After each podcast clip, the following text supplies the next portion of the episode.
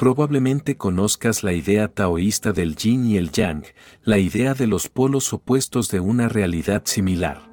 La realidad existe a través de inversiones perfectas, a través de lo seguro y lo negativo, a través de lo masculino y lo femenino, a través del yin y el yang. La realidad es un proceso dialéctico y cuando digo proceso dialéctico me refiero a que no es un proceso simple, es muy complejo. Un proceso simple implica un elemento imperando, un proceso dialéctico implica dos polos opuestos operando en una dirección y aunque aparecen como opuestos, crean una sinfonía, crean una armonía musical y esa armonía es la realidad. Hombre y mujer significan humanidad, el hombre solo no es la humanidad, ni tampoco es la humanidad solamente la mujer, la humanidad, la música, la síntesis a la que llamamos humanidad es un fenómeno dialéctico. El hombre y la mujer operan en conjunto para crear la humanidad, ambos colaboran para crear la humanidad y el modo en que crean es dialéctico. Existen como extremos opuestos y la tensión interna existente entre ellos crea la energía necesaria para el movimiento, para un ulterior proceso de crecimiento. Lo mismo ocurre en todos los niveles, en el interior, en la estructura interna del átomo descubrimos de nuevo dos polos opuestos operando allí, la electricidad positiva y la electricidad negativa. Debido a esos dos polos opuestos se crea la materia. Si solamente existiera la electricidad positiva, el mundo desaparecería inmediatamente, si hubiera solamente la electricidad negativa no existiría nada, pero la electricidad negativa y la positiva crean una tensión interna y debido a esa tensión existe la materia, lo mismo ocurre dentro de ti. Bienvenidos a la sección de audiolibros de las Memorias del Alma, hoy escucharemos, Tu encuentro con el todo, la naturaleza original del ser, de Diego Leverone. Capítulo 1. El poder del asombro. El asombro es la fuente de la sabiduría, el asombro es la fuente de todo lo bello, el asombro es la fuente de la búsqueda, la verdadera búsqueda. Amada alma, el asombro te conduce a la aventura de conocer los misterios de la vida. Muchos seres me dicen a diario, ya no tengo la misma sensación de asombro que cuando era un niño, ¿por qué? Le ocurre a casi todo el mundo, cuantos más conocimientos adquieres menos asombro queda y los padres, las escuelas, las universidades, la sociedad, todo va forzando a adquirir conocimientos. Tu espacio interior acaba tan lleno de conocimientos que el asombro desaparece, no queda espacio en ti en el que el asombro pueda morar. El niño tiene ojos de asombro, se siente intrigado, deslumbrado por cada una de las cosas, le sorprenden cosas insignificantes, de ahí su burbujeante alegría, pues su vida es un constante descubrimiento. Adquieres conocimientos, la sociedad quiere que lo hagas, el saber es muy necesario, es inmensamente útil y el asombro es peligroso, porque una persona que se asombra acabará siendo filósofo, poeta o místico, y esos tres tipos de personas son absolutamente inútiles para la sociedad. La sociedad necesita máquinas, máquinas hábiles, te proporciona más y más conocimientos, colmando tu mente de ellos, la sociedad te transforma en un autómata, en un robot y cuanto más crees saber más imposible se hace el asombro, porque solo sabes cómo te vas a sorprender. Un niño se puede asombrar de que los árboles sean verdes, pero, ¿cómo vas a hacerlo tú? Sabes que es debido a la clorofila, aunque tampoco sabes mucho, porque si te preguntan, ¿por qué la clorofila hace que sean verdes? Tendrás que encogerte de hombros, solo has hecho retroceder un poco la pregunta, cuanto más sabes menos te asombras, pero en cuanto la sorpresa muere en ti, la religión también lo hace, pues está formada por asombro y fascinación. El saber desvela los secretos de la vida, y la existencia y la religión solo existen cuando la vida es un misterio, por eso, tendrás que volver a asombrarte, de hecho, un sistema de educación correcto debería darte conocimientos y no destruir tu asombro. Ese sería el sistema de educación ideal, te daría conocimientos pero te mantendrá alerta para que ningún conocimiento pueda destruir el asombro, en realidad, es al contrario, El conocimiento puede hacerte sentir más asombro. El niño no se puede asombrar por la clorofila, si fueras educado correctamente podrías asombrarte por el verdor de los árboles y, además, por la clorofila. Las últimas palabras de Albert Einstein fueron, Toda mi vida he creído que desvelaría los secretos del universo, pero ha ocurrido justo lo contrario, cuanto más profundizaba en la existencia, más profundo se hacía el misterio, estoy muriendo lleno de asombro, estoy muriendo en asombro. Pero eso es inusual, esa es la cualidad de un genio, un genio es aquel que no permite que la sociedad lo convierta en un robot, esa es mi definición de un genio. Todo el mundo nace siendo un genio, pero la gente empieza a comprometerse muy pronto y cuando lo hacen su talento desaparece, su inteligencia muere, van vendiendo su alma por cosas mundanas, inútiles. En el sentido ulterior, puede que aquí sean útiles, pero cuando llega la muerte se lleva todas esas cosas junto con sus vidas. Si puedes morir como Albert Einstein, intrigado, en total asombro, con oración en el corazón y poesía surgiendo en ti, habrás vivido correctamente y estarás muriendo de la misma forma. Y la persona que vive y muere de esa manera es una persona espiritual. Albert Einstein es mucho más espiritual que muchos otros seres que se jactan de serlo. Poco antes de morir, Alguien le aseguró a Einstein, si volviera a nacer y Dios le preguntara, ¿qué querría ser? Estoy seguro de que elegiría volver a ser un gran físico y matemático.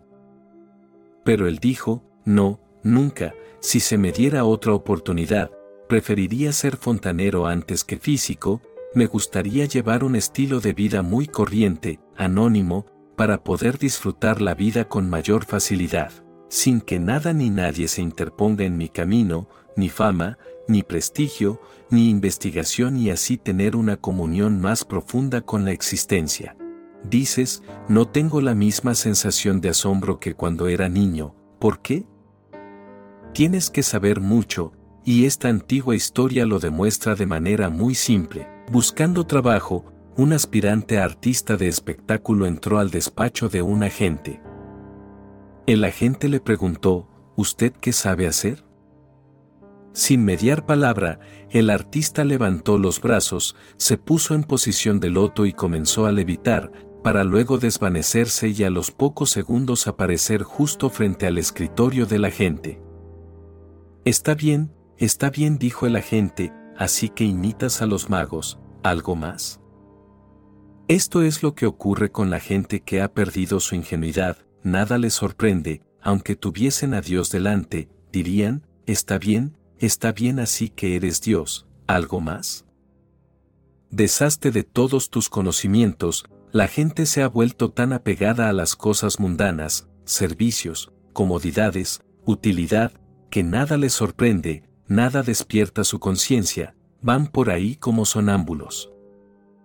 El rosal da rosas, pero ellos no ven, son ciegos, los pájaros cantan por la mañana, pero ellos no oyen, son sordos, han perdido toda sensibilidad, se han vuelto tan sosos y aburridos que nada los emociona hasta hacerlos bailar. Nada pone una canción en sus labios, nada les da ligereza a sus pasos y todo por culpa del saber. En un mundo más comprensivo se seguirían compartiendo conocimientos, pero también se enseñaría a seguir protegiendo tu capacidad de asombro, tu poesía no sería aniquilada, aplastada bajo el peso de los conocimientos. En una verdadera universidad, solo la mitad del tiempo se destinaría a objetivos prácticos y la otra mitad se destinaría a objetivos no prácticos, poesía, música, pintura, danza, meditación y oración, o simplemente a relajarse bajo un árbol, a sentarse bajo un árbol sin hacer nada. La mitad del tiempo en las escuelas, institutos y universidades debería estar dedicado a actividades no prácticas, sin más propósito que el de disfrutar haciéndolas. Solo entonces tendremos a un ser humano total en el mundo. Hasta ahora han existido dos tipos de personas, el tipo mundano, que es 100% práctico y el monacal, que es totalmente lo contrario, ambos están desequilibrados, ambos se pierden algo.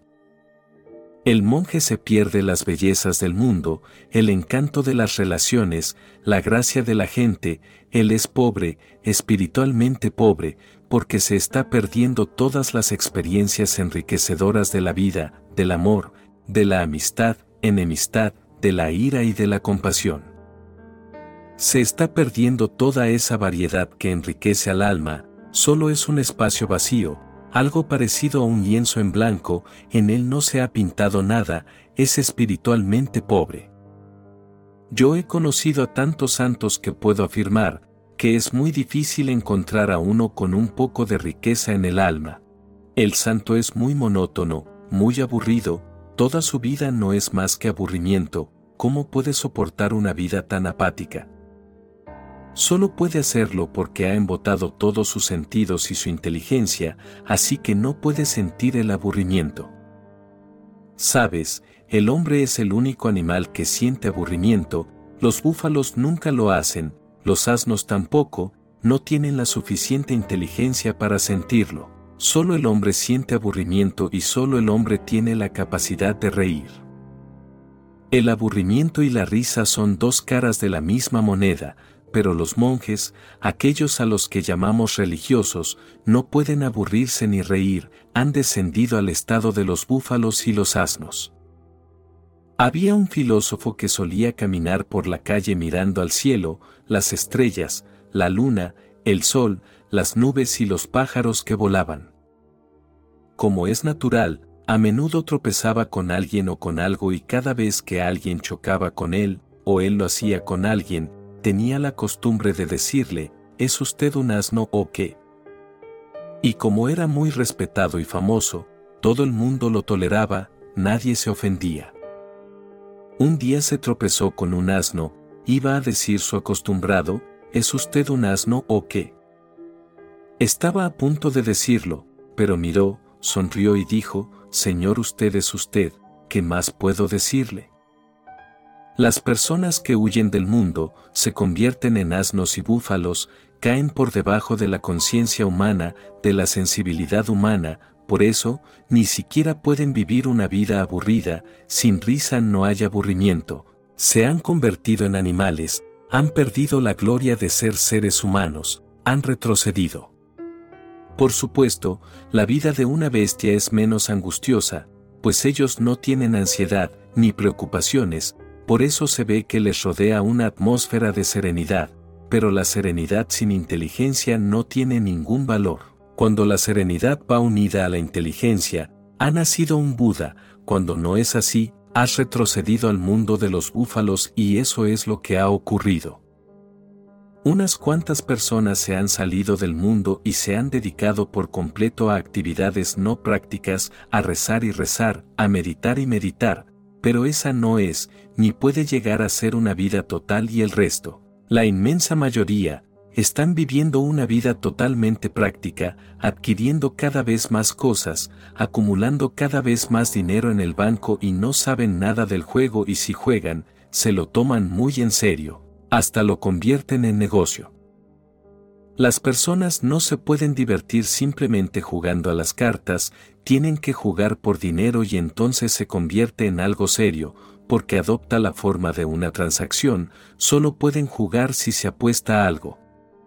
Cuando los jugadores están activos están extremadamente serios, pues es una cuestión de vida o muerte, nadie parece estar disfrutándolo. El mundo está lleno de actividades prácticas y la gente ha perdido por completo la capacidad de meditar, divertirse, asombrarse, sentir curiosidad, observar las estrellas, fijarse en las flores, tocar la guitarra o cantar una canción por el mero placer de hacerlo, y esta gente también es muy pobre.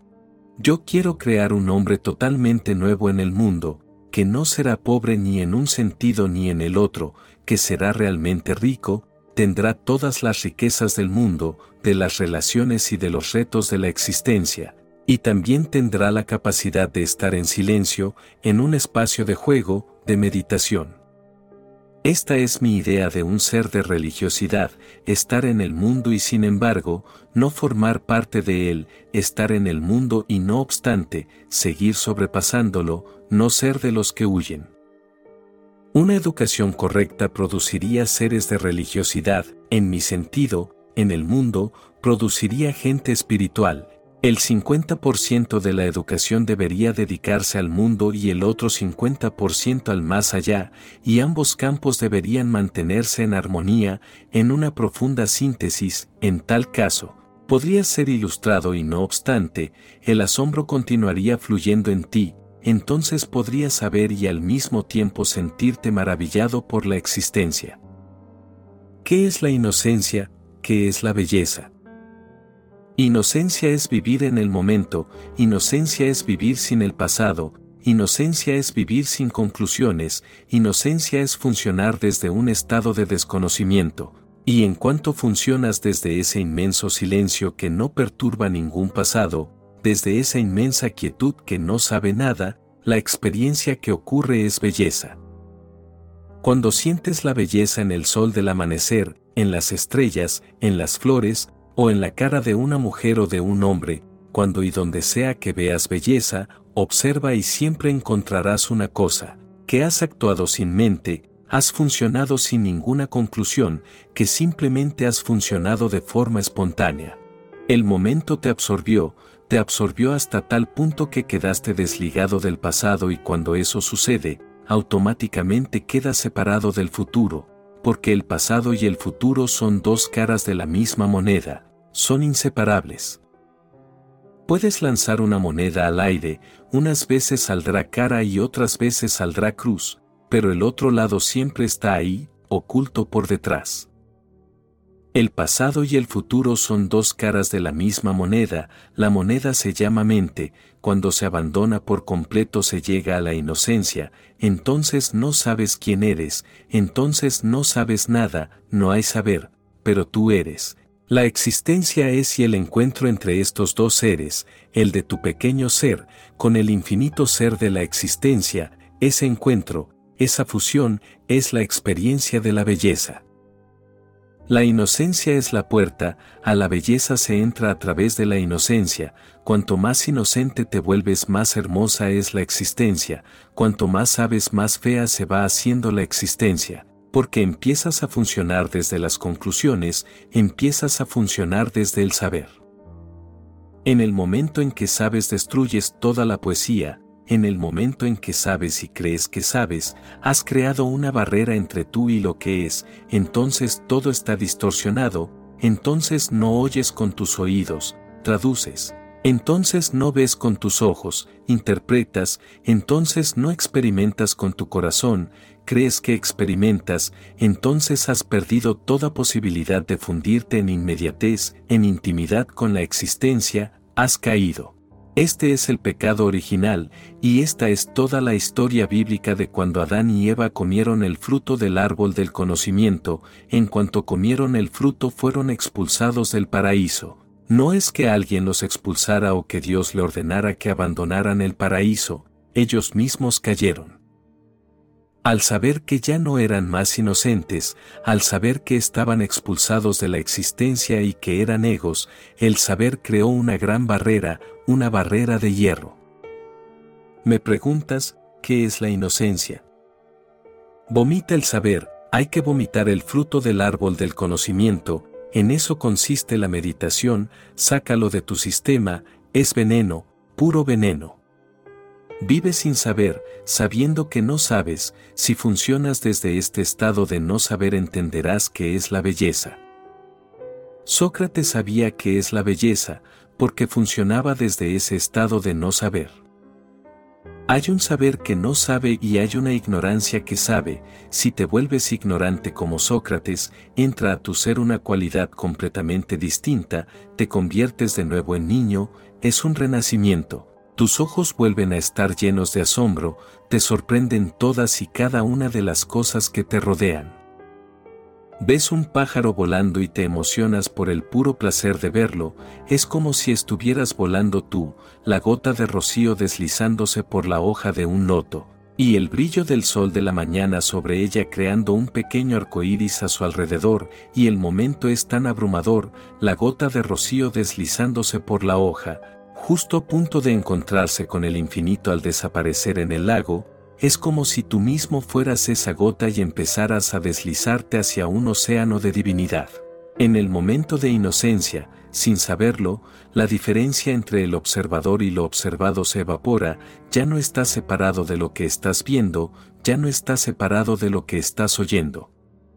Escuchándome a través de mis palabras, ahora mismo, puedes funcionar de dos formas. Una es la forma del saber, charlando en tu interior, juzgando, evaluando, pensando constantemente si lo que estoy diciendo es correcto o incorrecto, si encaja con tus teorías o no, si es lógico o ilógico, si tiene base científica o no, si es cristiano o hindú, si puedes seguirlo o no, si puedes digerirlo o no, mil y un pensamientos vociferando en tu mente, el diálogo interno, el tráfico interno. Esta es una de las formas de escuchar, pero entonces, estás escuchando desde tan lejos que no podré llegar hasta ti, yo lo sigo intentando, pero no podré llegar hasta ti. En realidad, estás en algún otro planeta, no aquí, no ahora, eres hindú, cristiano, musulmán, comunista, pero no estás aquí ahora, la Biblia se interpone entre ambos o en el Corán o el Gita. Voy en tu búsqueda, pero me tropiezo con la barrera del Corán o una fila de sacerdotes se interpone entre los dos, esta es la forma del saber, esta es la forma de permanecer sordo, de permanecer ciego, de permanecer sin corazón. Hay otra forma de escuchar, solo escuchar, sin nada entre nosotros, entonces hay inmediatez, contacto, encuentro, comunión. No interpretas, porque no te preocupas de si es correcto o incorrecto, nada es correcto, nada es incorrecto, en ese momento de inocencia uno no evalúa, no hay nada con que evaluar, ningún criterio o conocimiento a priori, ninguna conclusión previa, nada con que comparar. Únicamente puedes escuchar, como uno escucha el sonido del agua fluyendo en la montaña, un solo de flauta en el bosque o el sonido de una guitarra, escuchas, pero el que ha venido a escuchar como un crítico, no escuchará. El que ha venido simplemente a escuchar, no como un crítico, sino para disfrutar del momento, será capaz de percibir la música. ¿Qué hay que entender en la música? No hay que entender nada, hay algo que saborear, ciertamente, hay algo que beber y emborracharse con ello, ciertamente, pero, ¿qué hay que entender? El crítico no viene a saborear, no viene a beber, viene a entender, no escucha la música, está demasiado repleto de matemáticas. Siempre está criticando, pensando, no es inocente, sabe demasiado, así que se perderá su belleza, puede que llegue a unas estúpidas conclusiones, pero se perderá por completo el momento y el momento es trascendental.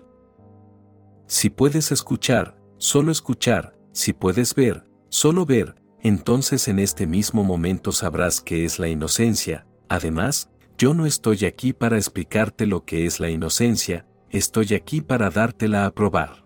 Toma una taza de té, yo te la ofrezco, se te está ofreciendo en cada momento, absórbelo, siente la calidez del momento, su música, el silencio y amor desbordantes. Ponte a su ritmo, desaparece, desaparece un momento con tu mente curiosa, juzgadora, criticona, creedora, incrédula, favorable o contraria, por un momento, se una apertura. Entonces sabrás lo que es la inocencia y en ella, sabrás lo que es la belleza. La belleza es una experiencia que se da en la inocencia, la flor brota en la inocencia, Jesús dice, a no ser que sean como niños, no entrarán en el reino de Dios. Muy frecuentemente hablas de asombro y amor, ¿qué relación existe entre el fascinante e infantil estado de inocencia y el estado de amor? El asombro y la fascinación son las mayores cualidades espirituales, el asombro es señal de que funcionas desde un estado de no saber. La persona instruida nunca siente asombro, es incapaz de sentir asombro, porque cree que ya sabe todo, conoce todas las respuestas estúpidas, puede saberse toda la enciclopedia británica, por eso, todas las preguntas ya están respondidas en su mente. Cuando se trata de una pregunta que no tiene respuesta, que no se puede responder, no solo ahora, sino nunca, no porque sea desconocida, sino porque es incognoscible, que no tiene respuesta. Cuando te encuentras con lo incognoscible, experimentas asombro, te encuentras en un estado de fascinación, como si el corazón dejara de latir, como si por un momento te quedara sin aliento. La experiencia del asombro es tal, que todo se detiene, el mundo entero se para, el tiempo se detiene, la mente se detiene, el ego se detiene. Por un momento vuelves a ser el niño que se asombra con las mariposas, las flores, los árboles, las piedras y las conchas en la playa, que se asombra con todas y cada una de las cosas. Vuelves a ser un niño y cuando puedes asombrarte y sentir la enorme belleza de la existencia, que solo puedes sentirse en fascinación, cuando de repente eres poseído, abrumado por la existencia, puedes bailar y celebrar ese momento, puedes decir a, no puedes decir nada más, ni una palabra, únicamente un signo de exclamación. La persona de conocimientos vive con un signo de interrogación y la persona de fascinación, de asombro, vive con un signo de exclamación, todas las cosas tienen una profundidad tan abismal que es imposible conocerlas, saber es imposible. Cuando se ha experimentado esto, toda tu energía da un salto, un salto cuántico de la mente al corazón, del saber al sentir. Cuando no hay posibilidad de saber tu energía deja de moverse en esa dirección, cuando te das cuenta de que no existe ninguna posibilidad de saber y que el misterio seguirá siendo un misterio, de que no puede ser desentrañado, tu energía empieza a moverse en una nueva dirección, la del corazón, por eso digo que el amor está relacionado con el asombro y la fascinación, con la inocencia infantil. Cuando no estás obsesionado con el saber te vuelves amoroso, las personas ilustradas no son amorosas, las personas mentales no son amorosas, aunque amen, solo piensan que aman, su amor también viene de sus cabezas, y cuando el amor pasa a través de la cabeza pierde toda su belleza, se vuelve feo. Las personas mentales son calculadoras, su camino es la aritmética, amar es saltar a una existencia totalmente viva, sin calcular, la cabeza dice, piénsalo antes de saltar y el corazón dice, salta sin pensarlo, van en direcciones diametralmente opuestas. La persona instruida se vuelve cada vez menos amorosa, puede que hable del amor, puede que escriba tratados de amor, incluso puede que se doctore con una tesis sobre el amor, pero no sabe nada del amor, no lo ha experimentado, es una asignatura que ha estudiado, no es un asunto que esté viviendo. Dices, muy frecuentemente hablas del asombro y del amor. Sí, yo siempre hablo del asombro y del amor a la vez, porque son dos caras de la misma moneda y tendrás que aprender a empezar por el asombro, porque la sociedad ya te ha dado conocimientos, la escuela, el instituto, la universidad. La sociedad ha creado un gran mecanismo para darte conocimientos, y cuanto más repleto de conocimientos estés menos energía de amor fluirá. El saber crea muchísimos bloqueos, pone muchísimas piedras en el camino del amor y en el mundo no existe ninguna institución donde te ayuden a ser amoroso, donde tu amor sea nutrido. Esa es mi idea de una verdadera universidad, eso es lo que quiero crear, por supuesto, no será reconocida por el gobierno, no será reconocida por las demás universidades y lo puedo entender. Si la reconocieran sería una sorpresa para mí. Su no reconocimiento será, en realidad, su reconocimiento, estarán reconociendo que es una institución de una índole totalmente distinta en la que la gente no se vuelva instruida sino amorosa. No es que en la verdadera educación no se reciban conocimientos, pero primeramente una verdadera educación prepara tu corazón, tu amor, entonces cualquier conocimiento que necesites para pasar por la vida te será proporcionado, pero eso será secundario y nunca prevalente, no se valoraría más que el amor. Siempre que exista cualquier conflicto entre el amor y el saber, la verdadera educación te ayudará a estar dispuesto a deshacerte de tu saber y optar por el amor, te dará coraje, te dará aventura, te dará espacio para vivir aceptando todos los riesgos, todas las inseguridades, te ayudará a estar dispuesto a sacrificarte si el amor lo demanda. Pondrá al amor no solo por encima del saber, sino incluso por encima de la vida, porque la vida no tiene sentido sin amor, pero el amor tiene sentido incluso sin vida, el hecho de que tu cuerpo muera no cambia al amor, tu energía de amor continúa, es eterna, no es un fenómeno temporal. Para tener un corazón amoroso necesitas una cabeza un poco menos calculadora, para ser capaz de amar necesitas ser capaz de asombrarte, por eso yo siempre digo que la fascinación y la inocencia infantil están profundamente relacionadas con la energía que llamamos amor, de hecho, son maneras diferentes de denominar la misma cosa. ¿Qué es el misticismo? El misticismo es la experiencia de que la vida no es lógica, de que la vida es poesía, de que la vida no es un silogismo, de que la vida es una canción. El misticismo es la declaración de que, en realidad, la vida no puede ser conocida nunca, es esencialmente incognoscible. La ciencia divide a la existencia en dos categorías, lo conocido y lo desconocido, lo conocido un día fue desconocido, se ha vuelto conocido, lo desconocido es desconocido hoy, pero mañana o pasado mañana, también se volverá conocido.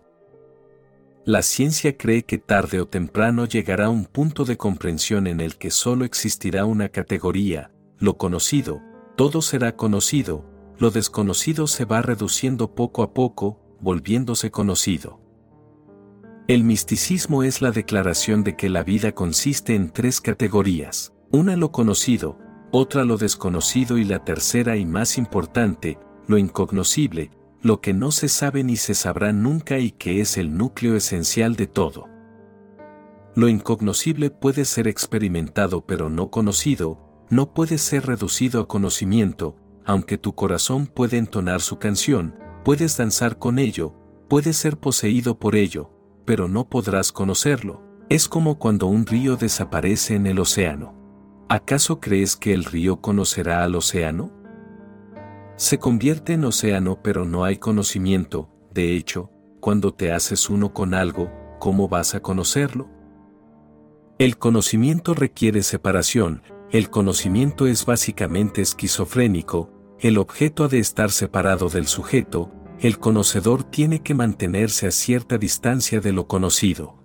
Si la distancia desaparece, no habrá conocimiento posible y eso es lo que sucede en el misticismo.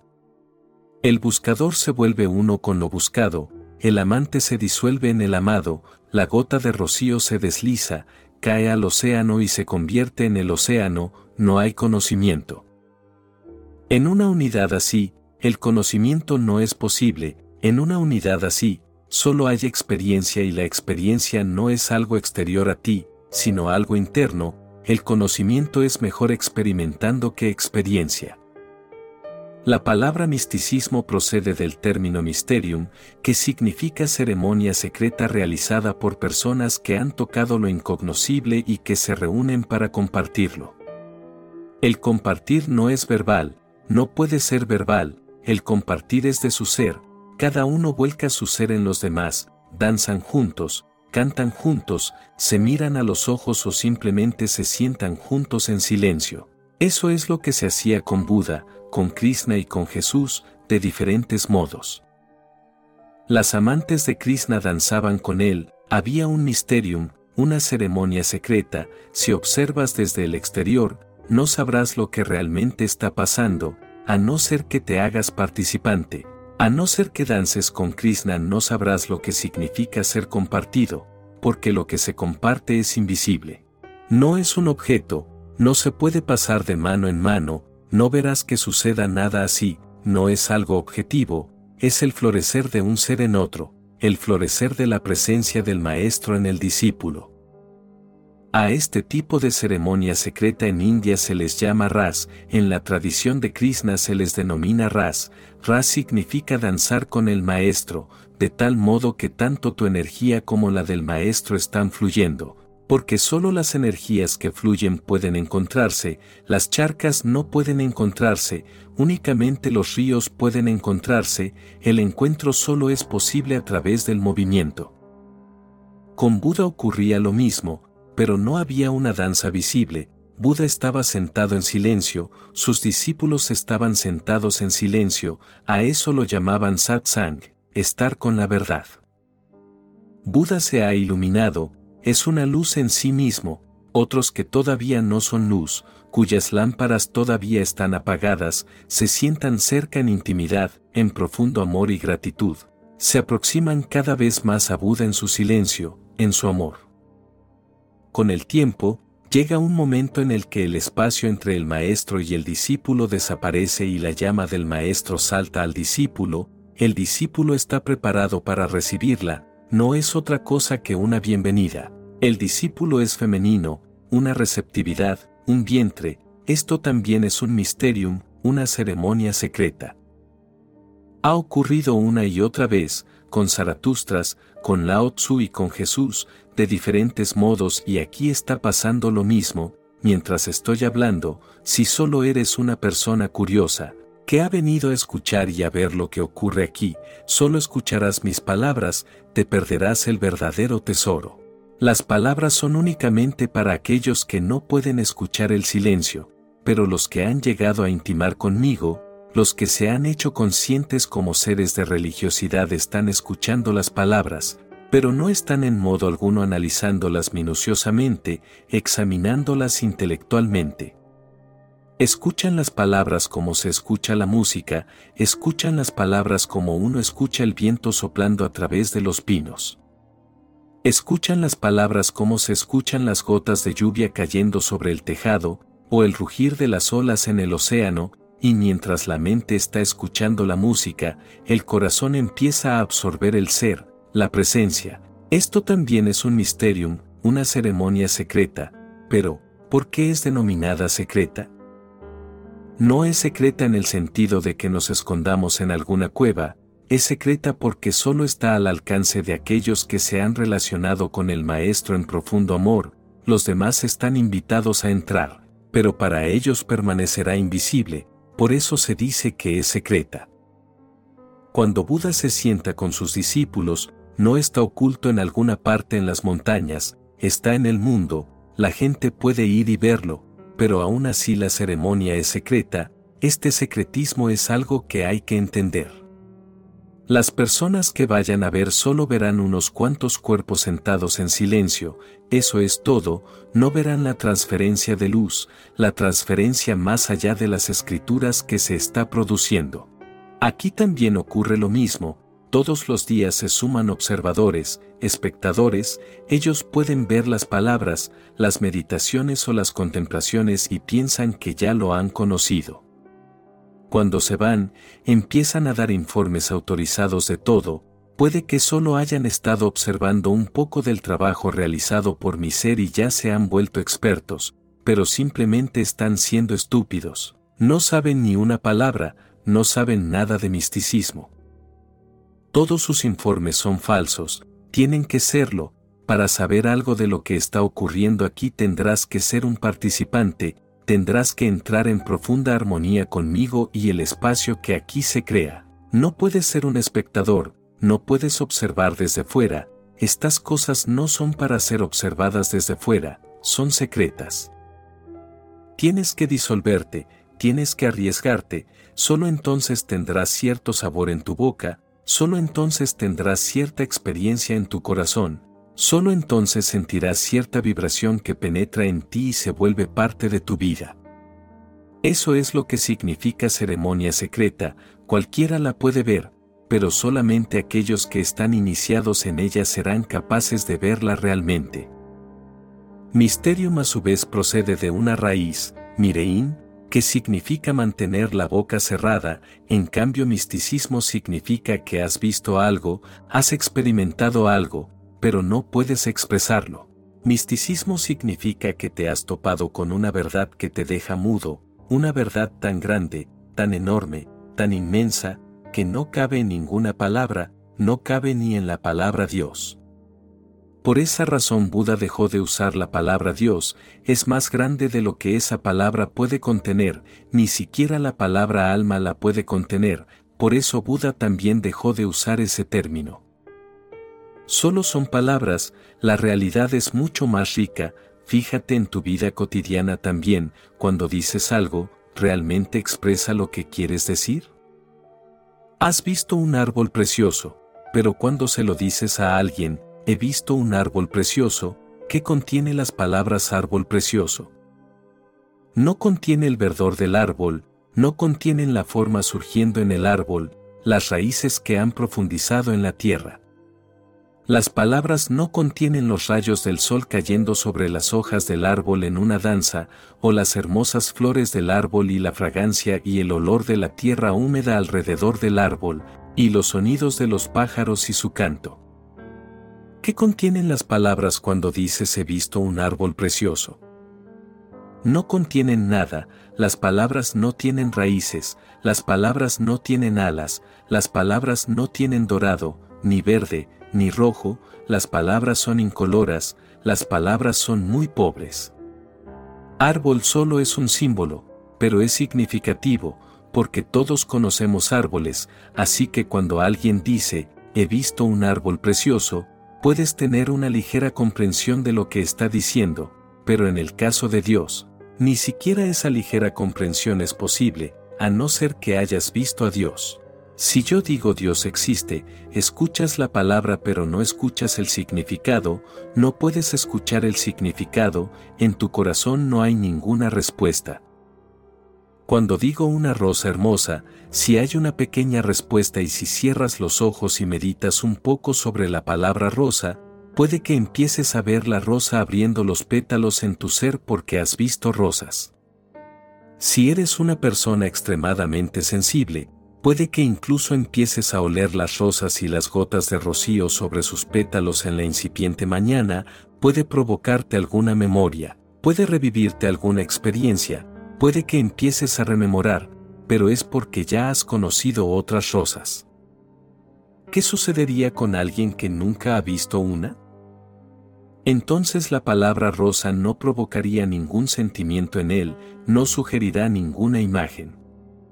La palabra sería oída pero no sería escuchada, no tendría significado alguno, eso es lo que ocurre cuando se utiliza la palabra Dios, cuando se utiliza la palabra oración, cuando se utiliza la palabra gratitud y tantas otras, no hay comprensión porque no se tiene ninguna experiencia.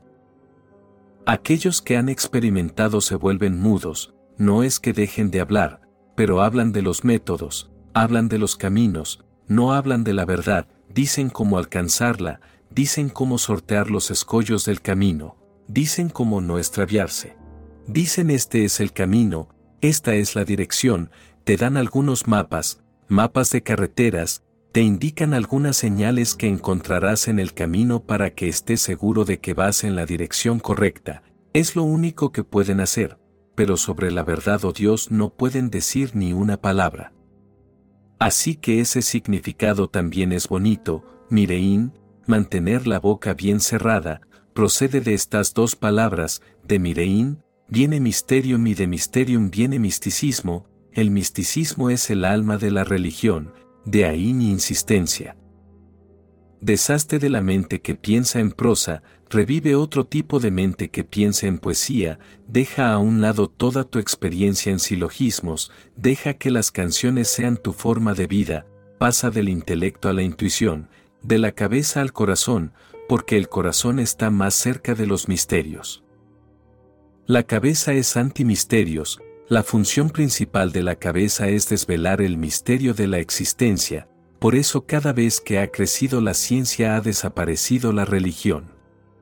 Cuando la mente es adiestrada para pensar y hacer de un modo científico, la religión simplemente muere, entonces la religión deja de florecer.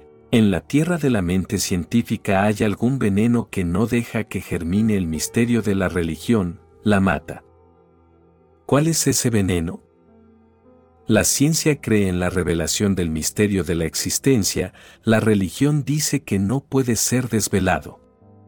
Cuanto más profunda es tu comprensión, más mística se vuelve, más misteriosa se vuelve y ahora hay una posibilidad de que la ciencia y la religión se conecten, porque los científicos más relevantes también lo han sentido de un modo muy indirecto. Por ejemplo, Eddington, Einstein y otros han llegado a sentir que cuanto más saben de la existencia más perplejos se quedan, porque cuanto más saben más hay por saber, cuanto más saben más superficiales parecen sus conocimientos. Einstein murió siendo casi un místico, el viejo orgullo de que un día llegaríamos a saberlo todo había desaparecido, murió en un estado muy meditativo, no murió como un científico sino como un poeta. Eddington escribió, primero creíamos que el pensamiento es un producto, igual que Karl Marx dice que la conciencia es producto de las situaciones sociales, un producto, un epifenómeno de materia, una sombra de materia. La materia es sustancia, la conciencia solo es una sombra, algo insustancial. Eddington dice, yo también estaba plenamente convencido, porque ese era el ambiente en aquellos tiempos, en Occidente la ciencia llevaba tres siglos alimentando ese ambiente. Eddington había crecido en ese ambiente, pero al final, en última instancia, en sus últimos días dijo, las cosas han cambiado. Cuanto más investigo más me convenzo de que el mundo no está formado por cosas sino por pensamientos, y la experiencia aparece menos como materia y más como conciencia. Lo cual es una buena noticia, la ciencia está llegando a una gran comprensión, esta comprensión es el resultado de su fracaso en desvelar el misterio de la existencia, sin embargo, en los llamados religiosos no veo que se esté dando ninguna comprensión similar. Se han quedado muy atrás, siguen hablando de un modo antiguo y estúpido, todavía siguen obsesionados con los Vedas, el Corán y la Biblia, y no es que los Vedas, el Corán o la Biblia estén equivocados, son totalmente correctos, pero se expresan de un modo antiguo y primitivo, son incapaces de encontrarse con la ciencia moderna. Necesitamos místicos contemporáneos, de la talla de Albert Einstein, Eddington o Planck, ese es mi propósito aquí, crear místicos contemporáneos, no solo eruditos que hablan como loros de la Biblia, el Corán, los Upanishads o los Vedas, no, los eruditos no sirven. Necesitamos místicos contemporáneos, necesitamos personas en cuyos corazones puedan surgir nuevos Upanishads, necesitamos personas que puedan hablar como lo hacía Jesús, desde su propia autoridad. Necesitamos místicos valientes que puedan decir que han experimentado a Dios, no porque las escrituras digan que Dios existe, sino porque lo hayan conocido, no gente simplemente instruida, ilustrada, sino gente sabia. Ya está bien de erudición, la erudición es algo muy mediocre, la erudición es incapaz de conectar la ciencia moderna con el misticismo, lo que necesitamos son Budas, no personas que hablen de Buda. Lo que necesitamos son meditadores, amadores, experimentadores y entonces, llegará el día, llegará el momento en que la ciencia y la religión se encuentren y se entrelacen, puedan soldarse en una y ese día, será uno de los más grandes de toda la historia de la humanidad. Será un día de gran regocijo, incomparable, único, porque desde ese día desaparecerá del mundo la esquizofrenia, la humanidad dividida, entonces no necesitaremos ambas cosas, ciencia y religión, con una será suficiente. Para lo exterior se utilizará la metodología científica, para lo interior se utilizará metodología religiosa, y misticismo es una hermosa palabra, puede utilizarse para esa ciencia o esa religión, como quiera que lo llamen. Misticismo sería un nombre hermoso, entonces la ciencia investigará el misterio exterior y la religión investigará el misterio interior, serán las dos alas del misticismo. Misticismo puede ser el término que las denomine a ambas, el misticismo puede ser la síntesis de ambas y con esta síntesis, muchas más síntesis sucederán por sí solas.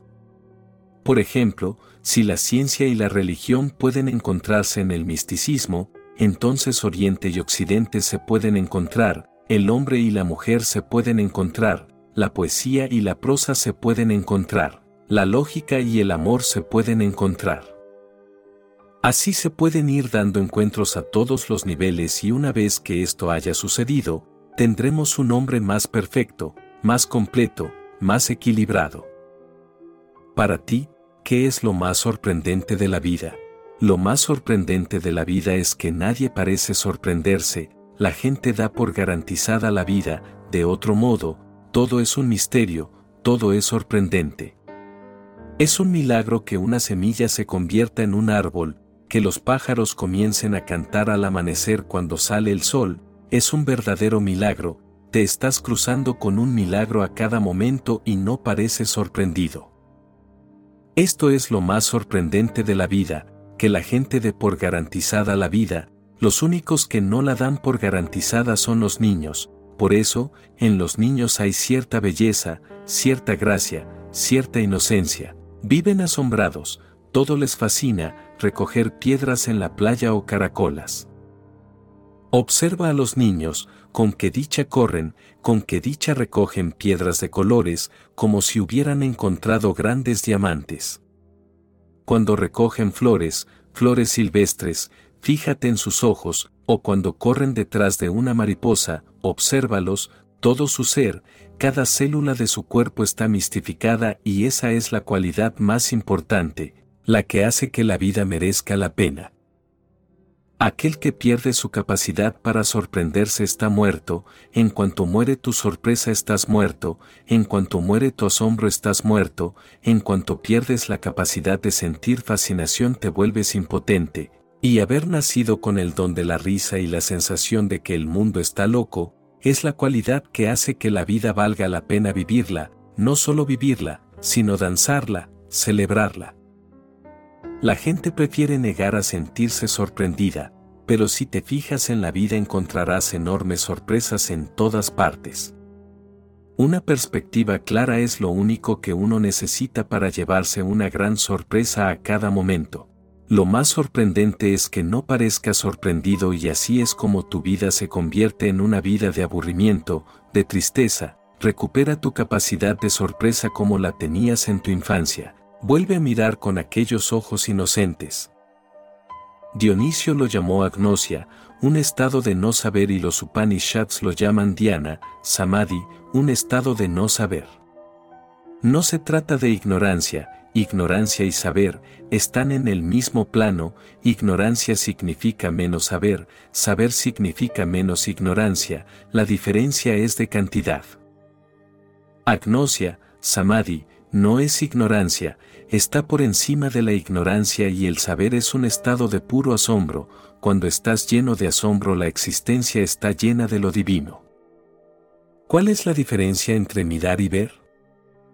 Existe una gran diferencia, mirar significa que estás buscando algo, ya tienes alguna idea de lo que buscas. Si vienes aquí y dices, estoy buscando a Diego, tienes una idea, entonces miras por todas partes para encontrar a Diego, la idea ya está ahí, tu mirar ya es prejuicioso.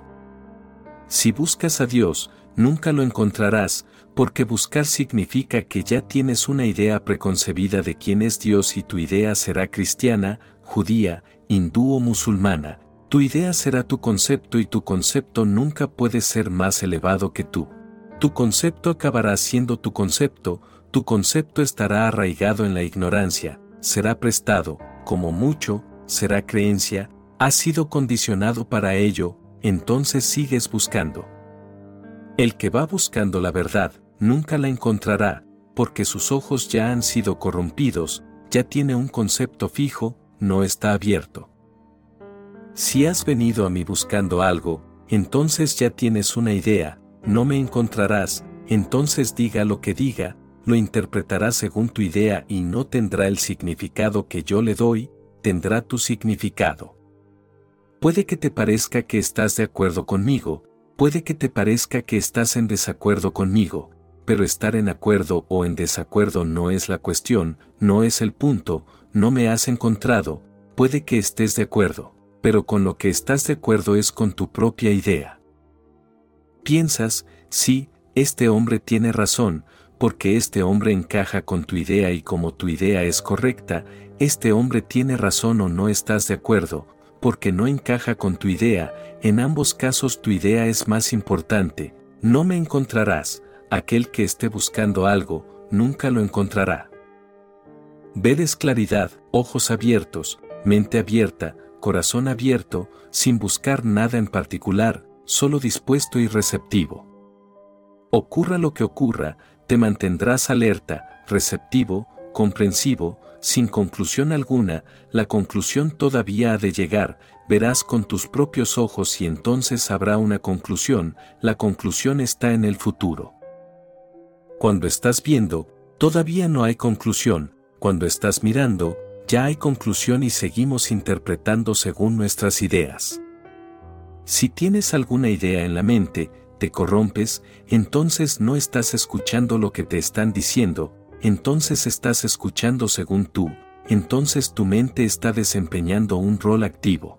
Cuando estás mirando, la mente está activa, cuando estás viendo, la mente está en silencio, solo observando, disponible, abierta, sin ninguna idea en particular que imponer a la realidad. Ver es estar desnudo y a la verdad, solo puedes llegar cuando estás absolutamente desnudo, cuando has descartado todas las vestiduras, todas las filosofías, todas las teologías, todas las religiones, cuando te has deshecho de todo lo que ha sido dado, cuando vienes con las manos vacías, sin ningún tipo de saber. Cuando vienes con saber, ya vienes corrompido, cuando vienes en inocencia, sabiendo que no sabes, las puertas están abiertas, entonces serás capaz de saber. Solo aquel que no tiene conocimientos, es capaz de saber. Capítulo 2. Crece como un árbol. Existen parábolas capaces de elevar la conciencia del ser, como la que fue contada por este antiguo maestro a su discípulo para que trascendiera su percepción de una forma maravillosa. Fusia preguntó al maestro, ¿qué clase de hombre es Yenui? Por su bondad es mejor hombre que yo. ¿Qué hay de Tsukung? En cuanto a elocuencia es mejor hombre que yo. ¿Zulu? En cuanto a valor es mejor hombre que yo. ¿Fuchan? En lo que respecta a la dignidad es un hombre mejor que yo. Fusia se levantó de su estera y preguntó, entonces, ¿por qué te sirven estos cuatro? Siéntate, te lo diré, Genui puede ser amable pero no puede controlar el impulso cuando no sirve de nada. Sukun puede ser elocuente pero no puede contener la lengua. Zulu puede ser valiente pero no cauteloso. Fuchan puede ser digno pero no puede deshacerse en compañía. Incluso si pudiera tener las virtudes de los cuatro hombres en total no estaría dispuesto a cambiarlas por las mías, por eso me atienden sin recelos. El mayor enemigo de la religión no es el materialismo sino la moral, ¿por qué? Porque la moral intenta imponer la espiritualidad, es un condicionamiento y la religión solo puede florecer desde dentro, no puede imponerse desde fuera, por tanto, la moralidad crea una ilusión de religión falsa. La moralidad es un pretendiente, la moralidad es una pseudo-religión, te da respetabilidad pero no te da comprensión, te da un gran viaje de ego pero no te puede dar humildad, te hace sentir superior pero no ayuda al crecimiento interior y el hombre que se siente superior no puede crecer, está atrapado en el ego. La moralidad es una especie de decoración del ego, sí, a través de la moral puedes cultivar grandes virtudes pero nunca serás virtuoso. A través de la moralidad puedes llegar a ser muy talentoso en ciertas áreas, pero esos talentos permanecerán inconscientes, la moralidad no puede traer conciencia, porque la moralidad no se basa en la iluminación. Lo esencial tiene que venir de lo interior, lo esencial tiene que crecer como un árbol, lo esencial está vivo, lo no esencial se impone desde fuera. Antes de entrar en esta hermosa parábola, hay que entender muy claramente cuatro cosas. Primero, hay dos tipos de unidad en la vida, una unidad es mecánica, por ejemplo, un automóvil, un automóvil tiene cierta unidad, una unidad funcional, pero está ensamblado, sale de una línea de ensamblaje. No se puede montar un árbol, no se puede montar un bebé, también tiene una especie de unidad pero es totalmente diferente, su unidad es orgánica. Un automóvil es mecánico, un bebé es orgánico, una máquina es mecánica, un árbol es orgánico, No se puede juntar un árbol, crece, surge de su propio centro interior, a lo sumo puedes ayudar u obstaculizar, pero no puedes armar un árbol. Puedes armar un vehículo, puedes montar un vehículo, por tanto, un vehículo no tiene alma, yo, ni centro, es una unidad superficial y un vehículo no puede crecer, no puede dar a luz a nuevos vehículos para bebés. El árbol crece y puede dar a luz a millones de árboles y el árbol tiene un centro, está dirigido por su centro más interno. Cuando llega el otoño y caen las hojas viejas, ¿quién trae las hojas nuevas? ¿De dónde vienen?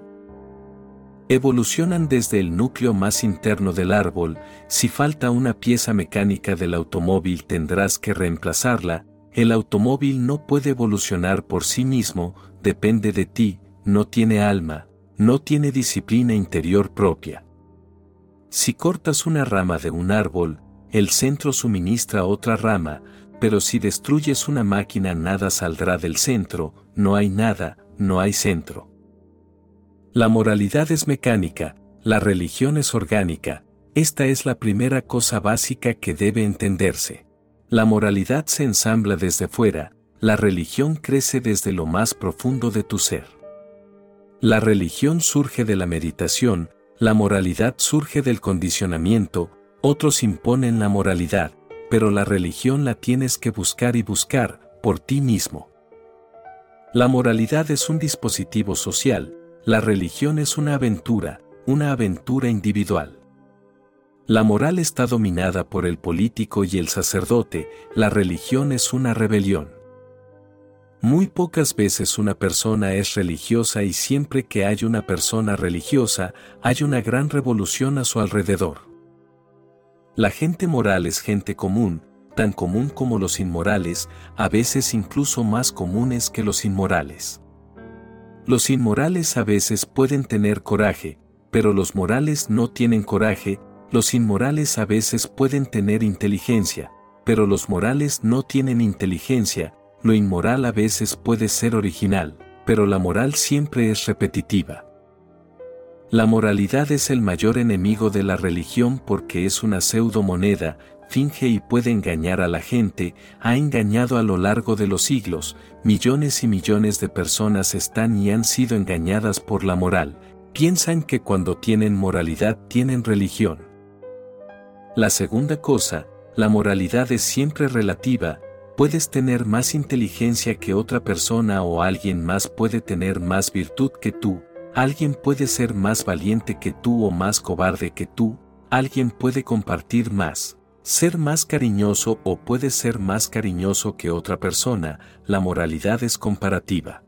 Nadie puede tener más religión que tú o menos religión que tú, la religión no es comparativa, cuando la religión está ahí, simplemente está ahí, ¿Puedes decir que Buda tenía más religión que Jesús? ¿Puedes decir que Magda tenía más religión que Mahoma? ¿Puedes decir que Lao Tse tenía más religión que Krishna? Sería absurdo, la misma afirmación sería absurda, porque la religión no es cantidad, es una cualidad del ser, no puedes tener más ni menos, no hay titulaciones. Puedes ser más honesto que cualquier otra persona, hay posibilidades, Puedes ser más ladrón que cualquier otra persona, hay posibilidades, pero, ¿cómo puedes ser más religioso que alguien más o menos religioso? Religión significa despertar, religión significa que has vuelto a casa, ¿cómo puedes estar menos en casa o más en casa que otra persona? Cuando un hombre se vuelve consciente, su conciencia es siempre total y completa, completamente completa, no viene en partes, viene como un todo, por eso es santo. La religión viene como un todo, la moralidad viene en todas las formas y tamaños, puedes tener un tamaño familiar o una moralidad mediana, como la pasta de dientes. La moralidad viene en todas las formas y tamaños, la religión es simplemente completa, o lo es o no lo es. A veces la gente me pregunta, ¿quién estaba más iluminado, Buda o Magda? La pregunta es absurda, ¿quién estaba más iluminado? La iluminación significa que ha sido más allá de la relatividad, así que más y menos no puede existir ahora. ¿quién está más iluminado? La iluminación significa que has desaparecido y todos los conceptos relativos han desaparecido, simplemente estás ahí, un ser puro. Siempre que alguien se convierte en un ser puro, una existencia pura, una inocencia primordial, no hay comparación, ir más allá de la comparación es iluminarse, por lo que no puede hacerse la pregunta, ¿quién está más iluminado? La misma pregunta no tiene sentido, la religión es o no es, esta es la segunda cosa a recordar. La tercera cosa, cuando llegas a la religión eres naturalmente moral, pero no al revés, puedes ser moral pero puede que no seas religioso, cuando eres religioso eres naturalmente moral, la moralidad viene como una sombra. Un discípulo se acercó a Lietzu y le preguntó, ¿qué debo hacer maestro para iluminarme? Y Lietzu dijo, párate al sol, camina y observa tu sombra. El hombre salió, se paró al sol, caminó y miró su sombra. Luego regresó, se inclinó, agradeció al maestro y dijo, me has mostrado el camino. Los otros discípulos estaban muy perplejos, ¿qué había ocurrido entre el maestro y este nuevo hombre? Entonces preguntaron a Li Tzu. Este sonrió y dijo, es tan simple, le dije que saliera al sol y caminara y mirara su sombra, y entendió el punto. Si el cuerpo camina, la sombra lo sigue, la sombra no puede caminar sola e incluso si logras que la sombra camine por sí misma, el cuerpo no te seguirá, no hay necesidad. La moralidad es como la sombra, la religión es la figura real, cuando la religión está ahí la moralidad viene por sí sola, tiene que llegar, no hay otra posibilidad, pero si la moralidad está ahí no hay necesidad de que la religión esté ahí. Puedes convertirte en una persona moral sin volverte religioso en absoluto, puedes tener buenas cualidades, puedes ser honesto, sincero, verdadero, no violento, pero eso no te hace religioso. Si eres religioso todas las cualidades morales simplemente te siguen, cuando eres moral tienes que arreglar las cosas continuamente, porque esas cualidades deben mantenerse, de lo contrario desaparecerán. Un hombre moral tiene que manejar su honestidad continuamente, porque en todo momento existe el temor de que pueda funcionar deshonestamente. La deshonestidad no ha desaparecido, ha sido reprimida, está allí, está esperando en el sótano de su ser su oportunidad y una vez que la oportunidad está allí se impondrá con venganza. Está ahí y la persona moral lo sabe bien. Puede que intente ser cariñoso, pero sabe que el odio está hirviendo dentro de él, puede que esté sonriendo, pero sabe que sus ojos están llenos de lágrimas, puede que no esté mostrando su enojo, pero sabe que su corazón está ardiendo y quiere matar, puede que esté rezando, pero realmente quiere maldecir. Él lo sabe, no hay forma de no saberlo, puede engañar a los demás, pero, ¿cómo puedes engañarte a ti mismo? Incluso si intentas engañarte a ti mismo, la realidad se impondrá una y otra vez y tendrás que encontrarla una y otra vez. Sabes que puedes fingir, que eres un muy buen hombre, pero en el fondo sabes lo malo que eres, que cuelga como una piedra alrededor de tu cuello, como una roca y te mantiene derribado. La persona moral es dual, es algo por fuera y todo lo contrario por dentro, hay una lucha continua en su ser, está dividido. La persona moral es esquizofrénica, la tierra entera se ha vuelto esquizofrénica debido a las enseñanzas morales. Enséñele a una persona a ser moral y tarde o temprano lo enviarán al diván del psiquiatra, estás creando una locura en él. La persona se siente enojada y tú dices, no te enojes, la ira es mala, porque Moisés lo dijo o Mahoma lo dijo o Magda lo dijo, la ira es mala, no te enojes. La ira surge naturalmente y le enseñas, porque hay mucho en juego, si se enoja perderá el respeto, solo se le puede respetar si no está enojado, tiene que fingir para conseguir respetabilidad. Mira a la gente, han perdido sus rostros originales, llevan máscaras, escondiéndose detrás de máscaras, nunca puedes estar seguro de quién se esconde detrás de las máscaras. Amas a una persona, pero poco a poco, te das cuenta de que no es la misma persona de la que te enamoraste, ¿no lo has notado una y otra vez? Cuando te enamoras de una persona, después de unos meses o incluso después de unos días, si eres un buen observador, encontrarás que esa persona es otra. Esta mujer no es la misma mujer, este hombre no es el mismo hombre del que te enamoraste, te enamoraste de la máscara y ahora, poco a poco, la realidad se vuelve clara.